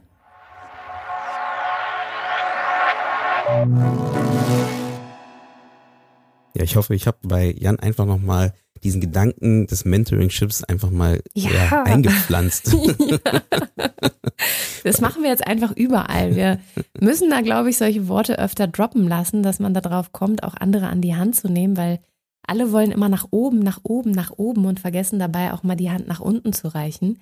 Und dass das ja eigentlich erst eine feste Verbindung gibt, die stabil ist in unserer Branche, ein Konstrukt, was stabil ist, wenn wir die Hand nicht nur nach oben reichen, und immer weiter nach oben klettern wollen, sondern auch nach unten reichen und dadurch eine feste Verbindung in beide Richtungen haben. Aber das, das finde ich, ist äh, natürlich ähm, super so viel Spaß, wie wir jetzt gerade haben. Das ist nämlich auch ein Punkt, der Martin Behnke super wichtig ist in der Arbeit zusammen mit Michael Aviram, die gemeinsam an Munich Gangs äh, gearbeitet haben. Und ich glaube, was ich äh, da mitgenommen habe, dem mal schon vorwegzugreifen, bitte, bitte habt Spaß weil das letztendlich sich natürlich auch auf die Arbeit am Ende ähm, überträgt. Ja, das stimmt. Äh, ich glaube, bei dem Gespräch, was ihr gleich hören werdet, ist das ein großer, wichtiger Punkt gewesen. Und zusätzlich natürlich auch die Frage, braucht es immer Writers Rooms oder gibt es andere Konstellationen, um Serien zu entwickeln? Ähm, vielleicht diese Konstellation so aufzubauen, dass man halt hierarchientechnisch vielleicht auf einer Ebene ist und auch dadurch halt eben diese Zeit und die Lust hat, gemeinsam an einem Projekt zu arbeiten und dadurch auch wieder besser und mehr Qualität vielleicht sogar liefert.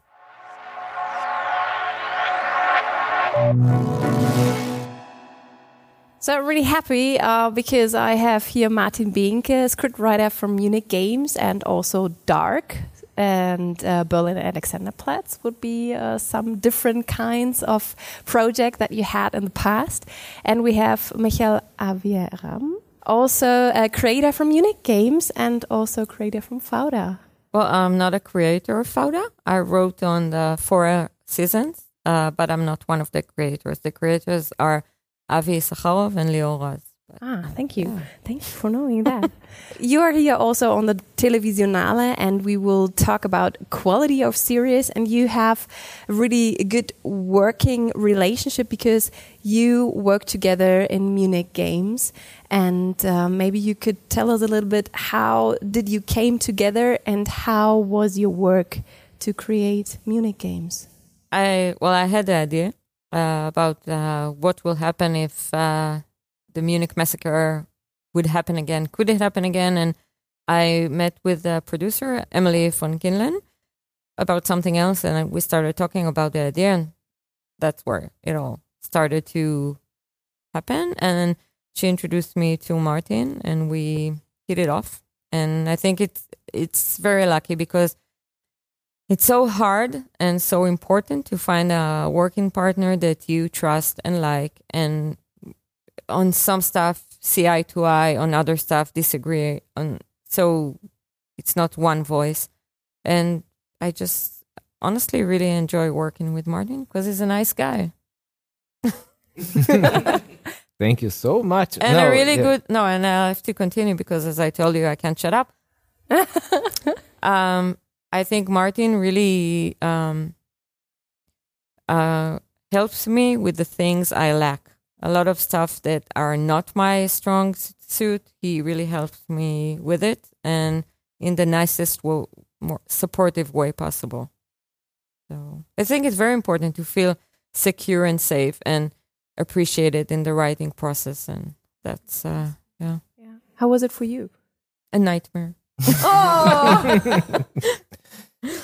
uh, it, it, was a very good experience from the start, although the the circumstances were really difficult. So we met for half an hour at the Berlinale over a coffee uh, with the producer Amelie and um, Megan Livers, who is the executive.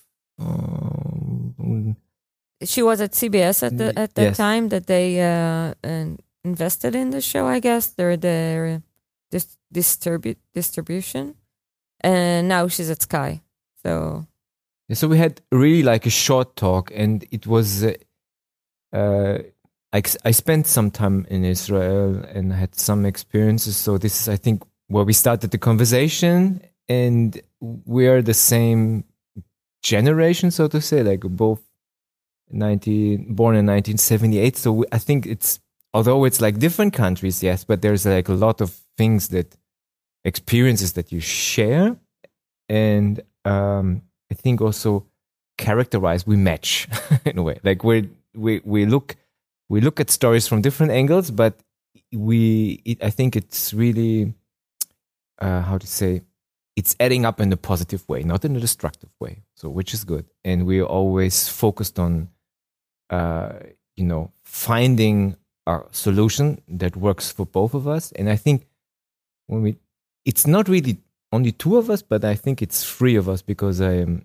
uh, I mean, I can't stress enough the importance of Amelie, which is the producer in this project, because a lot of um, the quality and the process of the writing is really also her achievement in not only bringing us together and you know organizing you know the circumstances for the writing but also working with us on the script and reading it and giving suggestions and being really involved in it and it sounds very simple but it's very exceptional for producers in my experience a lot of producers they they want to leave the writers you know not alone but say like you are the writers. You do what the writers do. It's perfect.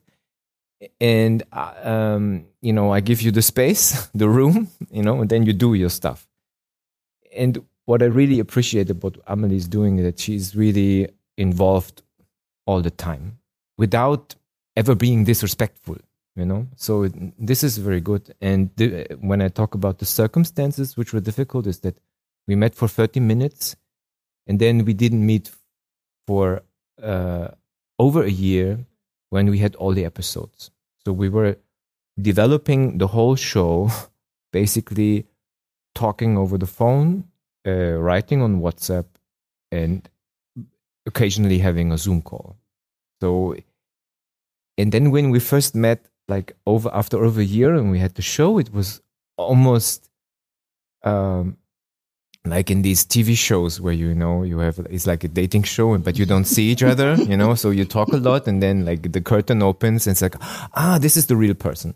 so it's uh, um, so it was really a very unique experience because of the COVID, of course. What I want to add about Emily, uh, first of all, I agree with everything Martin said, but personally for me, what I appreciate about Emily is not only you know her great notes and really deep understanding of characters and story and all of that, but she really helps me do a better job. She really pushes me to do better and without crushing my soul, which sometimes happens in the process, but no, it's like it's it's really a very nurturing part and she's like she's not she's not giving up until she knows it's the best we can do and i think it's it's it's amazing I can imagine that from every process you've had in different projects, there's always something that you take with you to um, to to put it in the next project, in the next team that you're working with.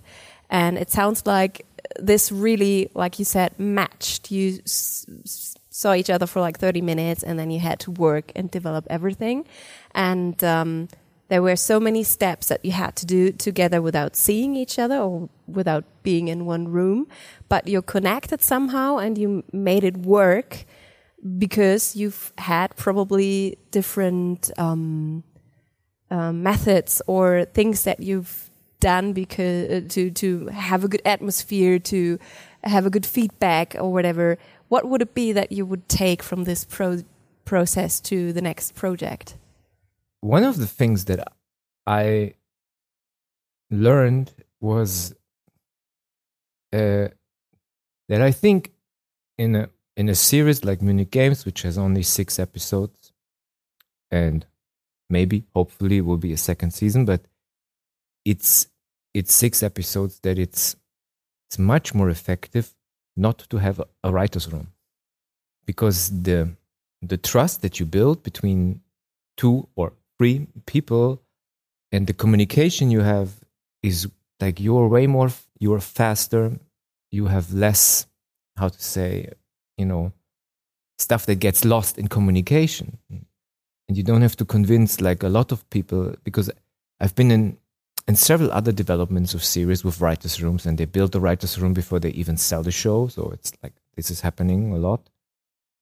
And i felt there's so much uh, energy and time that is uh, that you need in order to have everyone on board you know with a new idea and something changes. And this is what I really felt was uh, so, so, much better for everyone, like not only personally but also for the show, to have only uh, two or three people talking about. But then it's a writer's room or a smaller writer's room. I wouldn't say it's a writer's it's room. It's really, really yeah, basically. it's co-writing. co-writing. Yeah. It's not a writer's room, and uh, yeah, there there wasn't like a hierarchy or something. We just talked, you know, Martin, me, and Emily about ideas, tried stuff, and so I I wouldn't call it a writer's room. Just because I was thinking about writing. you need uh, the hierarchy. You need it because of it's like six people, for mm-hmm, example, mm-hmm, in the writers' room. Exactly. That's why it helps uh, to have a hierarchy in that in that situation. But if you're like only two or three people, of course, it makes sense to have it like a co co-author who you are tossing the ideas back and forth, right? Um, yeah, this makes sense. But do you think that this is something you you said it, or do you have something what you would take with you? Sorry, I. No, I, actually it's a really interesting question. I'm thinking about it. What is it that I'll take from our working method? Because it was a very positive. I don't know if I can think of a one thing. I mean, I guess for myself, if to be completely honest, I think a lot of time I've kind of tried ideas and stuff and maybe sent them when they were only like 80% ready and not 100% ready just because I felt so chill about it. But maybe that's something that for me is like, you know, maybe again, it's not a writer's room, it's more of a co write. So maybe like not something I take, but uh, something I'd like to be better at. So Do you know what I mean? Yes, and I think, but this is also what I liked is that um, we try to make the writing and the communication as fun as possible. So a lot of goofing around is also good. Like even when we're talking on WhatsApp, and it really uh, it helps not to be focused all the time, but sometimes just to let go and talk about something completely different or just make up absurd storylines and absurd characters. And I think this is something that it relaxes you and it makes the brain open for new and the next ideas. I would like to um, toss it over to the question of quality too. Is this part? I mean, what is for you quality in series? Um, I think you have to be very honest with yourself, like not that what you are writing or wanting to say and what gets to the page and to the screen is like what you meant to say, not not giving yourself any shortcuts. But I think to me, uh, a, a way to get to quality is to do a lot of research, especially when it's not it's not like a family drama where I have lifetime of uh, experience with, uh, but it's something that you know I'm not a Mossad expert, I'm not a gun expert, so just talk to as many people as possible, read, watch documentaries. Uh, Martin is a great researcher, and he, we had a lot of um, consultants on various topics. So to me, this you never know what the research will give you, but I think it kind of adds up in your brain, and I think it allows you to. I think it adds to quality. I, I think it's. Uh, I agree with a lot of what Michael said about the research. It makes total sense, and for me, it's more that you take the time that you need, basically, not to say, okay, let's deliver a draft because it's it's due time, or that we because we need it, but to have a draft that is really good. and being really good means that it needs to be good not only for me but also for the others. So it's really um, for me quality comes from everyone is on uh, is on the team and is doing teamwork and is really uh, also open to criticism you know? So it's and um, i think this is this is how quality can be achieved. And maybe sometimes you know if you work for uh, television uh, it's not that they like sometimes there's not enough time because it's very clear how the deadlines are. It's like okay we have the shooting block will be next year in february. The script must be done in january at the latest. So and that's the amount of time and it's not really about are we having a good book? It's like okay now it's about we need to shoot. And sometimes a, a, a, a, process of writing can go really fast, you know, because it's, I don't know, maybe you know everything and then it's go, but sometimes you need a longer time. And for instance, now we are uh, working since um, the shooting of the first season. We're thinking and working on the second season. And it's a longer process because we're playing with a lot of ideas and um, and of course it's frustrating at some point sometimes but it's good to you know not to jump on the first idea not to jump on okay this works let's do it you know because it's it takes time also to find um, to explore what the story really is and what you want to do with it and why it's there. So uh, in the first season i think we found it out somehow in the like in the development of the scripts it says like okay this show is about trauma and prejudice. Like it's like there is a realization that that takes time to come up. And with the second season it was the same. Like it was a longer process until we found out uh, found out what the show the second season will be about.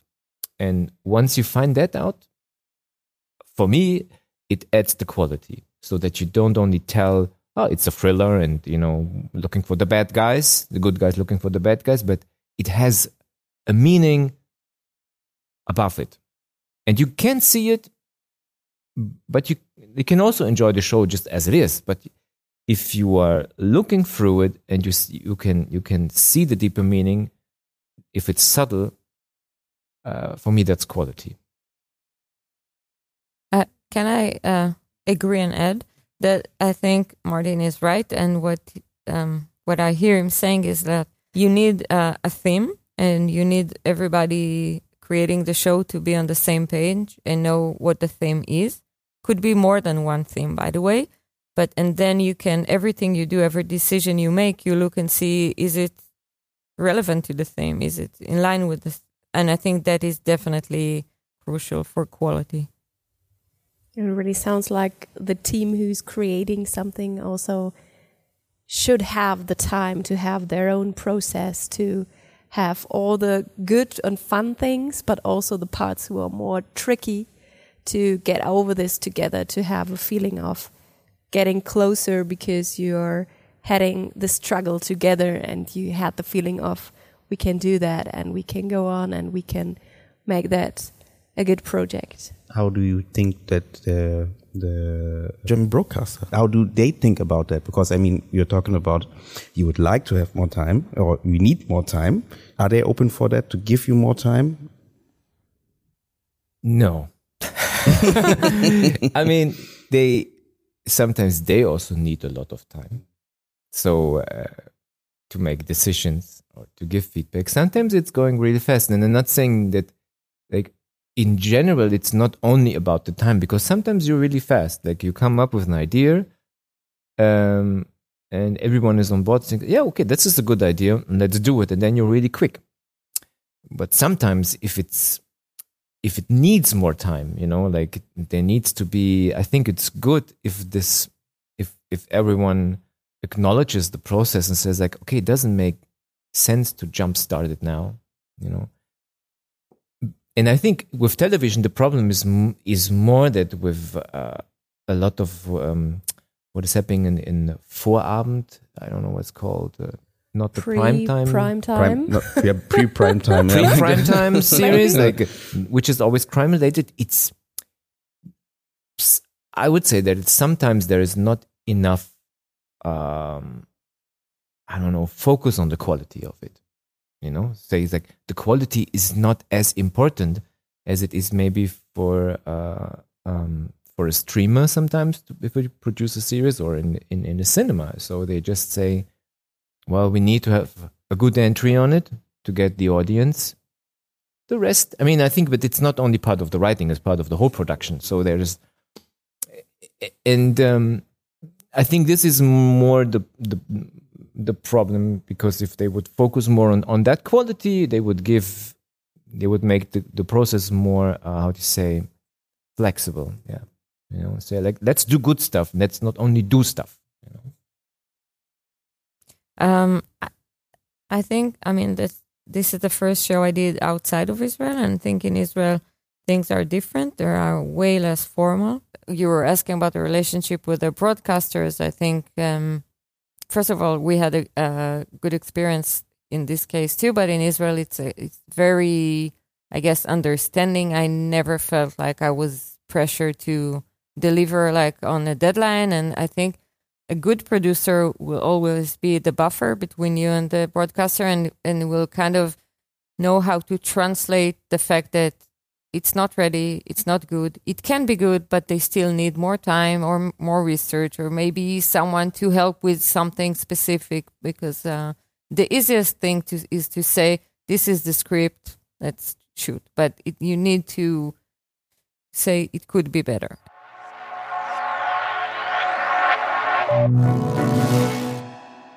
We should put more focus on the quality. Ich glaube, das ist sowas, was man auf jeden Fall mitnehmen kann und dadurch halt auch mehr Zeit den MacherInnen geben, um Sachen umzusetzen ne? und nicht sofort wieder dieses, diese Formatierung ähm, König sein lassen ne? und auch eben dieses, ja, wir müssen halt bis dann und dann fertig werden. Also den den Filmschaffenden mehr Zeit und Raum geben, kreativ zu sein und eben das Beste rauszuholen, was geht. Ich glaube, da sind wir in Deutschland eine, eigentlich eine sehr positiven ähm, Lage im Vergleich zu anderen Ländern, wo wir eben Sachen wie Förderungen haben oder eben auch die, die gesellschaftlichen Beiträge für, für das öffentlich-rechtliche. Ich finde den Zusatz auch, den er da noch mit dranhängt, total wichtig. Let's do good stuff and not only do stuff, weil ich glaube schon, dass wir in so einer Mühle dann schnell sind, gerade bei den Sendern, die dann halt Stichwort Formatierung, äh, in der und der Zeit muss das und das geschafft sein, so und so muss das Format aussehen, keine Sekunde länger. Äh, dass das natürlich eine unfassbare Beschränkung ist für die Kreativität des Storytellings und auch die Möglichkeit nimmt, überhaupt was Überraschendes zu kreieren oder überhaupt was zu kreieren, was mal anders ist, wo man ja als Zuschauerin eben auch ähm, ja mal was Neues entdecken darf. meine dazu, wir sind ja jetzt gerade in einer Zeit, wo wir nicht mehr das reine lineare Fernsehen mehr sehen. Ne? Viele Leute schauen sich Serien online an über Streamingdienste und da ist ja genau der Punkt, dass eine zeitliche Formatierung als bestes Beispiel vielleicht gar nicht mehr zeitgemäß ist ne? Mhm. weil die mhm. Leute eben nicht mehr, du musst nicht mehr den Film oder die Serie zwischen den Nachrichten und einer Talkshow klemmen, sondern du kannst halt einfach wirklich sagen, hey, du schaust ihn dann, dann an, wann du willst und dann ist es auch mal okay, wenn mal vielleicht mal eine, eine, eine Serienfolge 15 Minuten kürzer ist oder eben länger ist. Ähm, und das sollte man einfach nutzen ne? und sich nicht da wieder in alte Muster reinpressen lassen. Auch als Fernsehen, als Fernsehsender. Und das passt auch gerade zu unserem nächsten, äh, zu unserem nächsten Thema, oder? Weil wir haben ja mit der Julia von Heinz gesprochen, ähm, Regisseurin und Professorin an der HFF München. Und sie hat ja vor kurzem die Serie Eldorado äh, KDW umgesetzt und hat da einen anderen Ansatz gewählt als die, die Serien davor. Genau, das dreht sich ja in diese ganze Reihe ein von eben diesen mehrteiligen Serien und ihr war es wichtig, Dinge auf den Kopf zu stellen. Und das ist, glaube ich, etwas, was sie da auch durch ihre gesamte Arbeit trägt, um dadurch eben Qualität zu schaffen und auch die Möglichkeit zu schaffen, dass man als Zuschauerin was ganz Neues entdecken kann.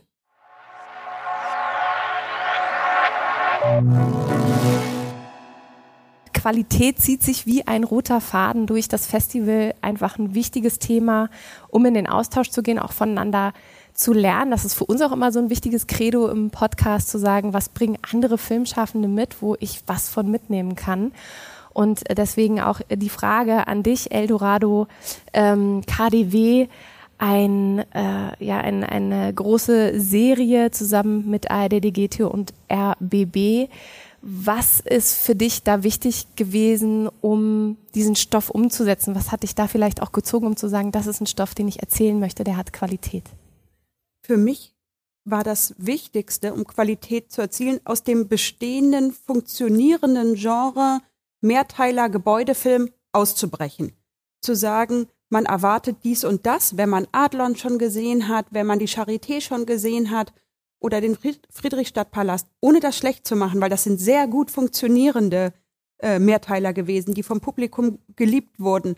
Und trotzdem hatte ich jetzt an mich den Anspruch zu sagen, bau nicht nur auf auf diesen Erfolg, wiederhol das nicht. Das ist eine relativ klassisch konstruierte Art und Weise, äh, Geschichten zu erzählen, sondern ähm, ja, ähm, zerstör das Genre tatsächlich. Zerstör das Genre so, dass danach sich alle fragen müssen, wollen wir wirklich das immer noch genauso machen?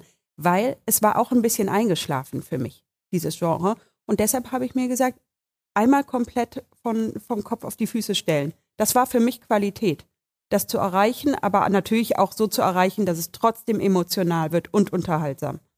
Was waren da für dich genau die Stellschrauben? Also was hast du genau auf den Kopf gestellt, wenn wir so mit einer technischen Brille draufschauen, was die Story angeht oder eben auch wirklich die technische Umsetzung am Set vielleicht oder am Schnitt? Wenn man sich diese schon bestehenden Filme anschaut, diese Eventfilme und Mehrteiler, ist oft ähm, eine Frau zwischen zwei Männern. Das ist ein ganz gut funktionierendes Erzählkonstrukt was aber auch ein bisschen altmodisch ist, weil das beinhaltet fast ein bisschen, dass die Frau eine Trophäe ist, wer wird sie kriegen. Es bringt die Frau also automatisch in so eine passive Rolle. Natürlich mittlerweile die starke Frau und die hat dann ganz viele starke Frau. Da mache ich jetzt diese Anführungszeichen nur an unsere HörerInnen, weil ich mag dieses starke Frau Begriff gar nicht mehr. Also sie ist oft diese starke Frau, die auch äh, ungewöhnliche Entscheidungen trifft und so weiter, aber dennoch am Ende wer kriegt die Frau oder so, wo landet sie? Das gibt es ganz, ganz oft. Ähm, das wollte ich zum Beispiel gar nicht. Äh, das fand ich auch heteronormativ. Also ich hatte schon den Eindruck, dass sich das alles an ein Publikum richtet, was äh, immer denkt, äh, Mann und Frau müssen natürlicherweise hier ein Paar ergeben und so. Das war für mich eine Qualität zu sagen, äh, wir können auch anders erzählen. Die große Liebesgeschichte kann hier auch zwischen zwei Frauen stattfinden. Und die findet auch statt in sehr starker Art und Weise. Wenn du, das ist jetzt so ein ganz großer Sprung von äh, dem Hut, den du als Regisseurin trägst, zu dem Hut, den du als Professorin trägst, wo du ja auch viele Studierende begleitest in ihrem Weg auf der Suche nach der eigenen Handschrift, ähm, nach dem eigenen Stil. Sind da Serien vielleicht auch etwas, was durchaus schon sensibilisiert, sensibilisiert werden könnte in der äh, Filmhochschule? Also, dass man sagt, man könnte auch hier vielleicht schon die Weichen stellen für qualitative Serien und Regisseurinnen, die das oder Drehbuchautorinnen, das tun die wir. das. Ja. Äh, wir haben äh, praktisch in der Abteilung äh, fünf heißt sie, glaube Unsere Drehbuchabteilung ist der Serienbereich, Schwerpunkt angesiedelt. Der Professor Taj Romney, äh, der ein ganz wachsames Auge hat auf alles, was international im Serienbereich äh, passiert. Viele von unseren Studierenden gehen auch zu ihm dann für einzelne Seminare und sobald jemand sagt, mein Abschlussfilm soll ein Serienpilot sein, äh, sind wir da, dann ist auch Touch Romney da und wir versuchen das natürlich so ungewöhnlich und so gut wie möglich dann umzusetzen. Das kann zum Beispiel für ZDF Neo sein.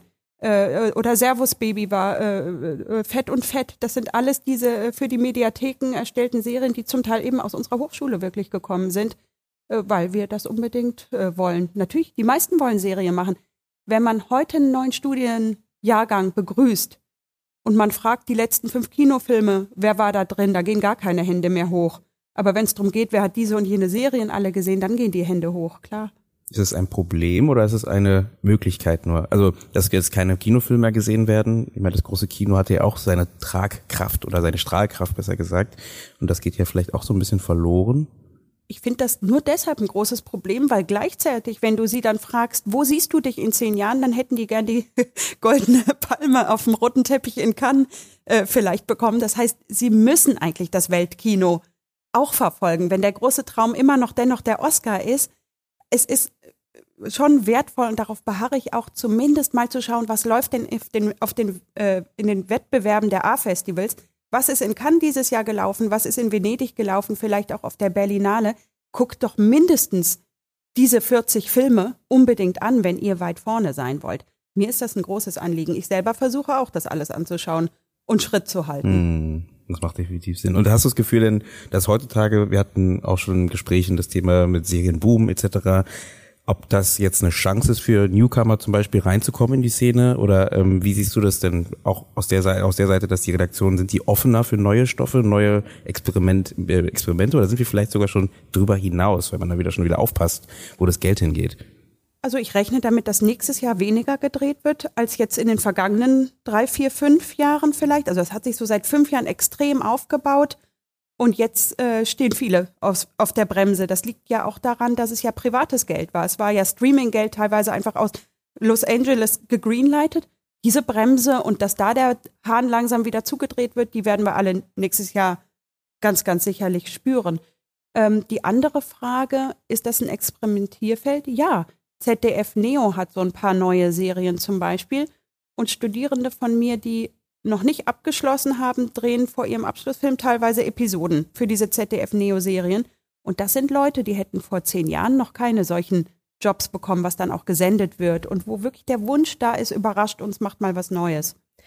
Bekommst du mit, in welcher Form gerade jetzt wieder mit der äh, Brille der Professorin die jeweiligen Filmhochschulen, warst ja auch auf anderen Filmhochschulen unterwegs und hast dort doziert, auch wirklich ein, ein Wunsch besteht, näher entweder mit anderen Filmhochschulen auch sich auszutauschen und natürlich auch mit Sendeanstalten oder Plattformen. Also gibt es einen offeneren Austausch, wirklich die Talente oder die Newcomer ähm, dazu zu holen, an die Hand zu nehmen, zu unterstützen? Ist das ein großer Austausch, der stattfindet? Nimmst du das so wahr oder wie nimmst du es wahr? Ich hatte ein interessantes Treffen äh, vor drei Monaten. Äh, da habe ich mich getroffen mit Maren Ade und Marie Wilke, also DFFB-Regie und hier äh, Ludwigsburg macht ja Maren Ade, leitet sie jetzt und ähm, ich habe irgendwie so richtig, äh, Barbara Albert konnte nicht, die wäre aus Babelsberg dann diejenige gewesen. Ich dachte, das ist ein schöner Moment eigentlich, wo vier Frauen zum ersten Mal hier in solchen großen verantwortlichen Positionen sind. Und der Austausch, wir saßen vielleicht zwei Stunden, das war für mich total wertvoll zu hören. Wie strukturiert ihr denn so einen Regiestudiengang? wir wollen auch uns wieder treffen. Also so beginnt vielleicht ein Austausch. Ich weiß, dass Drehbuchstudierende von allen großen Filmhochschulen sich gerade getroffen haben bei einem großen Camp. Fand ich total toll. Würde ich am liebsten für die Regiestudierenden auch mal machen. Ähm, also das kann nur wertvoll sein. Und ähm, Interesse, ja. Wir hatten jetzt wegen Covid nicht mehr unsere, ähm, wie heißt das, Filmmesse? Nein, Screenings heißen die. Also wo wir uns der Branche präsentieren, unsere Abschlussstudierenden. Äh, stattdessen war das online organisiert und ich war überrascht und ähm, erfreut, wer da alles da war. Also da von Disney und Netflix und Paramount, da waren eigentlich alle Streamer auch da. Die Sender auch. Also die alten Sender, die wir kennen. Ich habe gestern äh, ganz ganz aufmerksam gelauscht, als du mit Lena Kettner, der Kulturflüsterin in der Blackbox, gesprochen hattest und fand das total dankbar zu hören, wie du auch die Studierenden begleitest. Also ich habe da so rausgehört, äh, fast wie eine Art Forscherin oder Mentorin, die wirklich mit dem jeweiligen Studierenden, der Studierenden zusammen den Weg geht und nicht von vornherein einen Stil jemandem auferlegt, sondern wirklich da mit einer Offenheit rangeht, ähm, ich dachte sofort daran, das würde ich mir von Redakteuren, glaube ich, auch wünschen. Also mit einer gewissen Offenheit ranzugehen und nicht zu sagen, wir sind äh, eine bestimmte Institution, ja. ja eine, wir sind eine Institution, so muss das aussehen, was bei uns rauskommt, egal was du vorhast. Das finde ich sehr. Das fing äh, eben, glaube ich, in den Nulljahr, Nullerjahren an, dass die Formatierung alles bestimmt hat. Es gab ja Zeiten, das äh, kann ich mir nicht mehr vorstellen und ihr erst recht nicht, weil ihr noch jünger seid, wo ganz egal war, wie lang ein Film war. Es gab Tatorte, die waren 60 Minuten lang oder zweieinhalb Stunden. Tatorte. Heute ist der 89,33 und wer, der ist 89,37, weil dann muss der Abbinder, der auf Anne Will überleitet, funktioniert dann nicht so.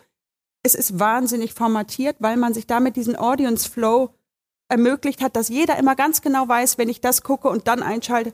Früher war das alles offen. Man musste ins Programmheft gucken. Ah, heute kommt dieser Godard-Film um 21.13 Uhr. Also so, das war total offen und heute könnte man dahin ja wieder zurück, weil die Leute ja sowieso das konsumieren, wann sie wollen und nicht mehr gucken, um wie viel Uhr läuft was. Also unsere Kinder kennen gar nicht ein Programmheft mit Uhrzeiten. aus, ne? Das Fernseh ja, Fernsehprogrammheft. also äh, eigentlich müsste richtig. längst der Groschen fallen.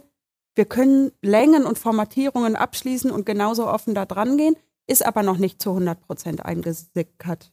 Warum? Langsam. Warum? Was, was denkst du denn, warum das? Weil die Quote, äh, die lineare Quote immer noch das wichtigste Merkmal ist. Immer noch ist das Wichtigste und das wie die goldene Kuh, auf die alle morgen starren. Welche Quote hatte meine Sendung?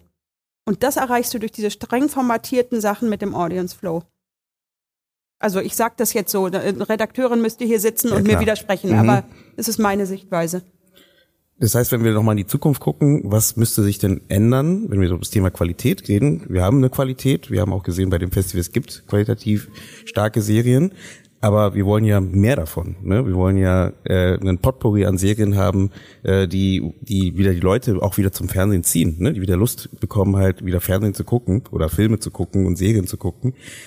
Hast du denn Gedanken dazu, was müsste auf uns zukommen jetzt die nächsten Jahre, auch vielleicht, egal ob es jetzt ähm, systemisch ist oder eben auch inhaltlich, ähm, um halt genau dahin den Finger hinzuzeigen und äh, mehr zu machen? Naja, also äh, systemisch auf jeden Fall der Aufbruch der Formatierung. Mhm. Das sehen wir ja auch. Die Discounter haben 20-minütige Episoden. Es gibt jetzt 8-minütige Episoden von anderen spannenden Serien. So, das ist ein guter Weg, weil dann kann man plötzlich völlig frei werden im Denken ist ja irre, zum Beispiel, wenn du im Literaturbetrieb sagen würdest, ein Roman muss 273 Seiten haben, um im Fischer Verlag zu erscheinen. Das ist ja völliger Wahnsinn. Also dort gibt es diese Freiheit, dort gibt es auch eine andere Qualität entsprechend und viel mehr Überraschungen, finde ich, im Buchbereich. Also das muss systemisch passieren. Von unserer Seite, von uns äh, auf kreativen Seite, wir müssen echt besser werden. Also mu man muss ein Must-See irgendwie erschaffen. Irgendwas, und wir haben ja Kinder, die sind 18, 19, was so gut ist, dass das in ihrem TikTok-Reel erscheint und auf ihrem Instagram-Feed, so wie Euphoria. Niemand kam, irgendwann kam meine äh, Tochter eben zu mir und hat gesagt, oh, wir brauchen Sky Mama, weil ich sehe so viel von Euphoria, das sieht so cool aus. Ich möchte das jetzt bitte mal sehen oder so.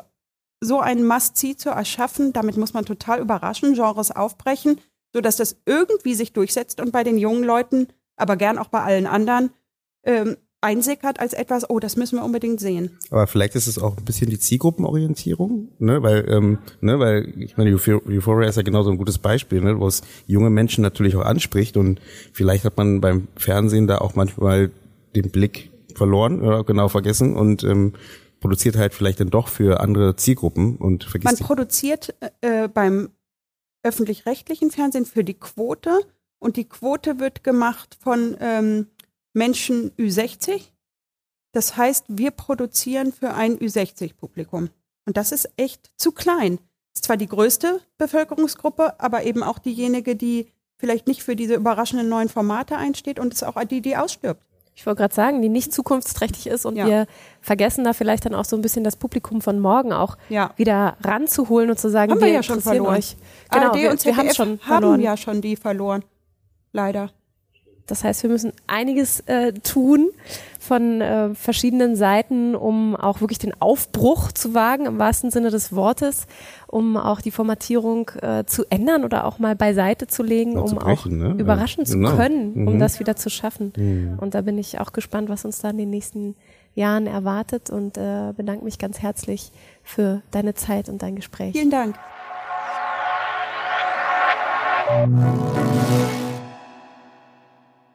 Ich finde das super inspirierend, wie sie gerade auch darüber spricht, wie sie ihre jeweiligen Studierenden unterstützt. Ich habe es ja im Gespräch schon fett markiert, aber das kann man eigentlich nicht oft genug wieder hochheben. Ich würde mir mehr ähm, Dozenten wünschen, die wirklich auch mit dieser Forscherinnenbrille durch die Gegend laufen und sagen, ich versuche meine Studierende, meinen äh, Studenten zu unterstützen in seinem Weg und versuche nicht ihm irgendwas überzustülpen.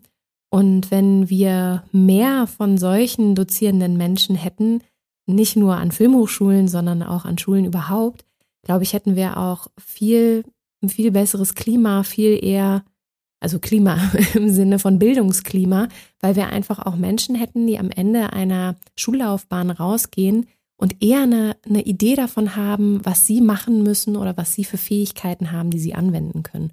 Das finde ich eine extrem tolle Haltung, die, ja, die man sich auf jeden Fall zu Herzen nehmen sollte. Ja, da gebe ich dir recht. Und ich kann auch nur sagen, ich finde auch alle unsere SprecherInnen, die wir heute als Gäste in dieser Folge haben, auch alles super spannend und wichtige Punkte, die man mitnehmen sollte. Ne? Egal, ob es das Thema der Formatierung, die wir angesprochen hatten, ist, oder der, der freien Formatierung, des, des, des Überraschens ähm, der, der Zuschauer ist, oder ob es das Thema mal ein Writer zum anders zu denken, äh, ne, mal in einem kleineren äh, Zusammenschluss zu arbeiten und trotzdem dadurch vielleicht wieder Freiräume zu schaffen. Das sind alles, glaube ich, Sachen, die wir als Filmschaffende äh, in der Zukunft mitnehmen müssen, um halt eben zum einen Qualität zu liefern, ähm, die Menschen nicht zu verlieren, die uns schauen, die sowieso schon langsam leider abgewandert sind, wieder zurückzuholen an unser Schaffen und an das, was wir machen und auch einfach, ich glaube, das sagen auch ganz viele, das habe ich auch über, über das Festival wieder gemerkt, wie wichtig das ist,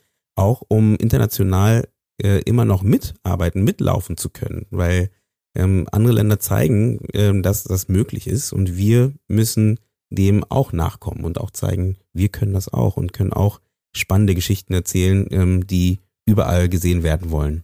Ja, nicht nur, dass wir können auch interessante Geschichten erzählen, sondern was hier ja auch in den verschiedenen Gesprächen gesteckt hat, senderübergreifend zu arbeiten, länderübergreifend zu arbeiten, ähm, interdisziplinär zu arbeiten zwischen verschiedenen Künsten, also Theater und Film, dass man wirklich guckt, dass man nicht in seiner eigenen Blase verharrt bleibt, weder technisch noch inhaltlich noch regional äh, noch je nach Fasson, sondern dass man immer über die Grenze hinausgeht und den anderen, ich sage mal ganz pathetisch, die Hand reicht und gemeinsam was Neues kreiert. Also nicht Wettbewerb schaffen, ja, aber nicht Konkurrenz, sondern mehr miteinander Neues kreieren und dadurch erfolgreich werden. Ich glaube, Susanne, das war doch auf jeden Fall ein schöner kleiner Einblick. Das ist ja wirklich nur so ein kleines, wie sagt man? Ja, die kommen alle wieder. Die laden wir alle nochmal ein und äh, jede mit einer eigenen Folge. Das stimmt.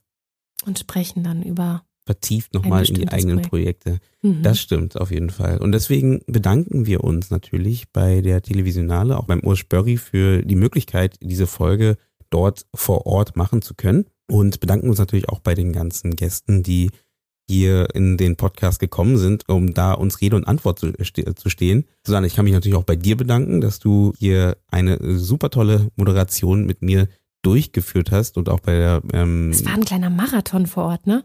ja, das war schon echt äh, Arbeit und hat aber auch sehr viel Spaß gemacht und hat uns auf jeden Fall, wie wir gesagt haben am Anfang, sehr viel mitgegeben für unsere, ja, unseres weitere, unser weiteres Schaffen. Und das kann ich mal nur sagen, Chapeau auch für die Arbeit der Kollegen bei diesem Festival. Ja, es bleibt mir nicht viel zu sagen, außer ich bedanke mich nochmal bei den Zuhörenden. Ihr findet uns überall, wo es Podcasts gibt, äh, natürlich auch bei ähm, Instagram. Wenn ihr uns folgen wollt, gerne einfach dort ein Abo dalassen.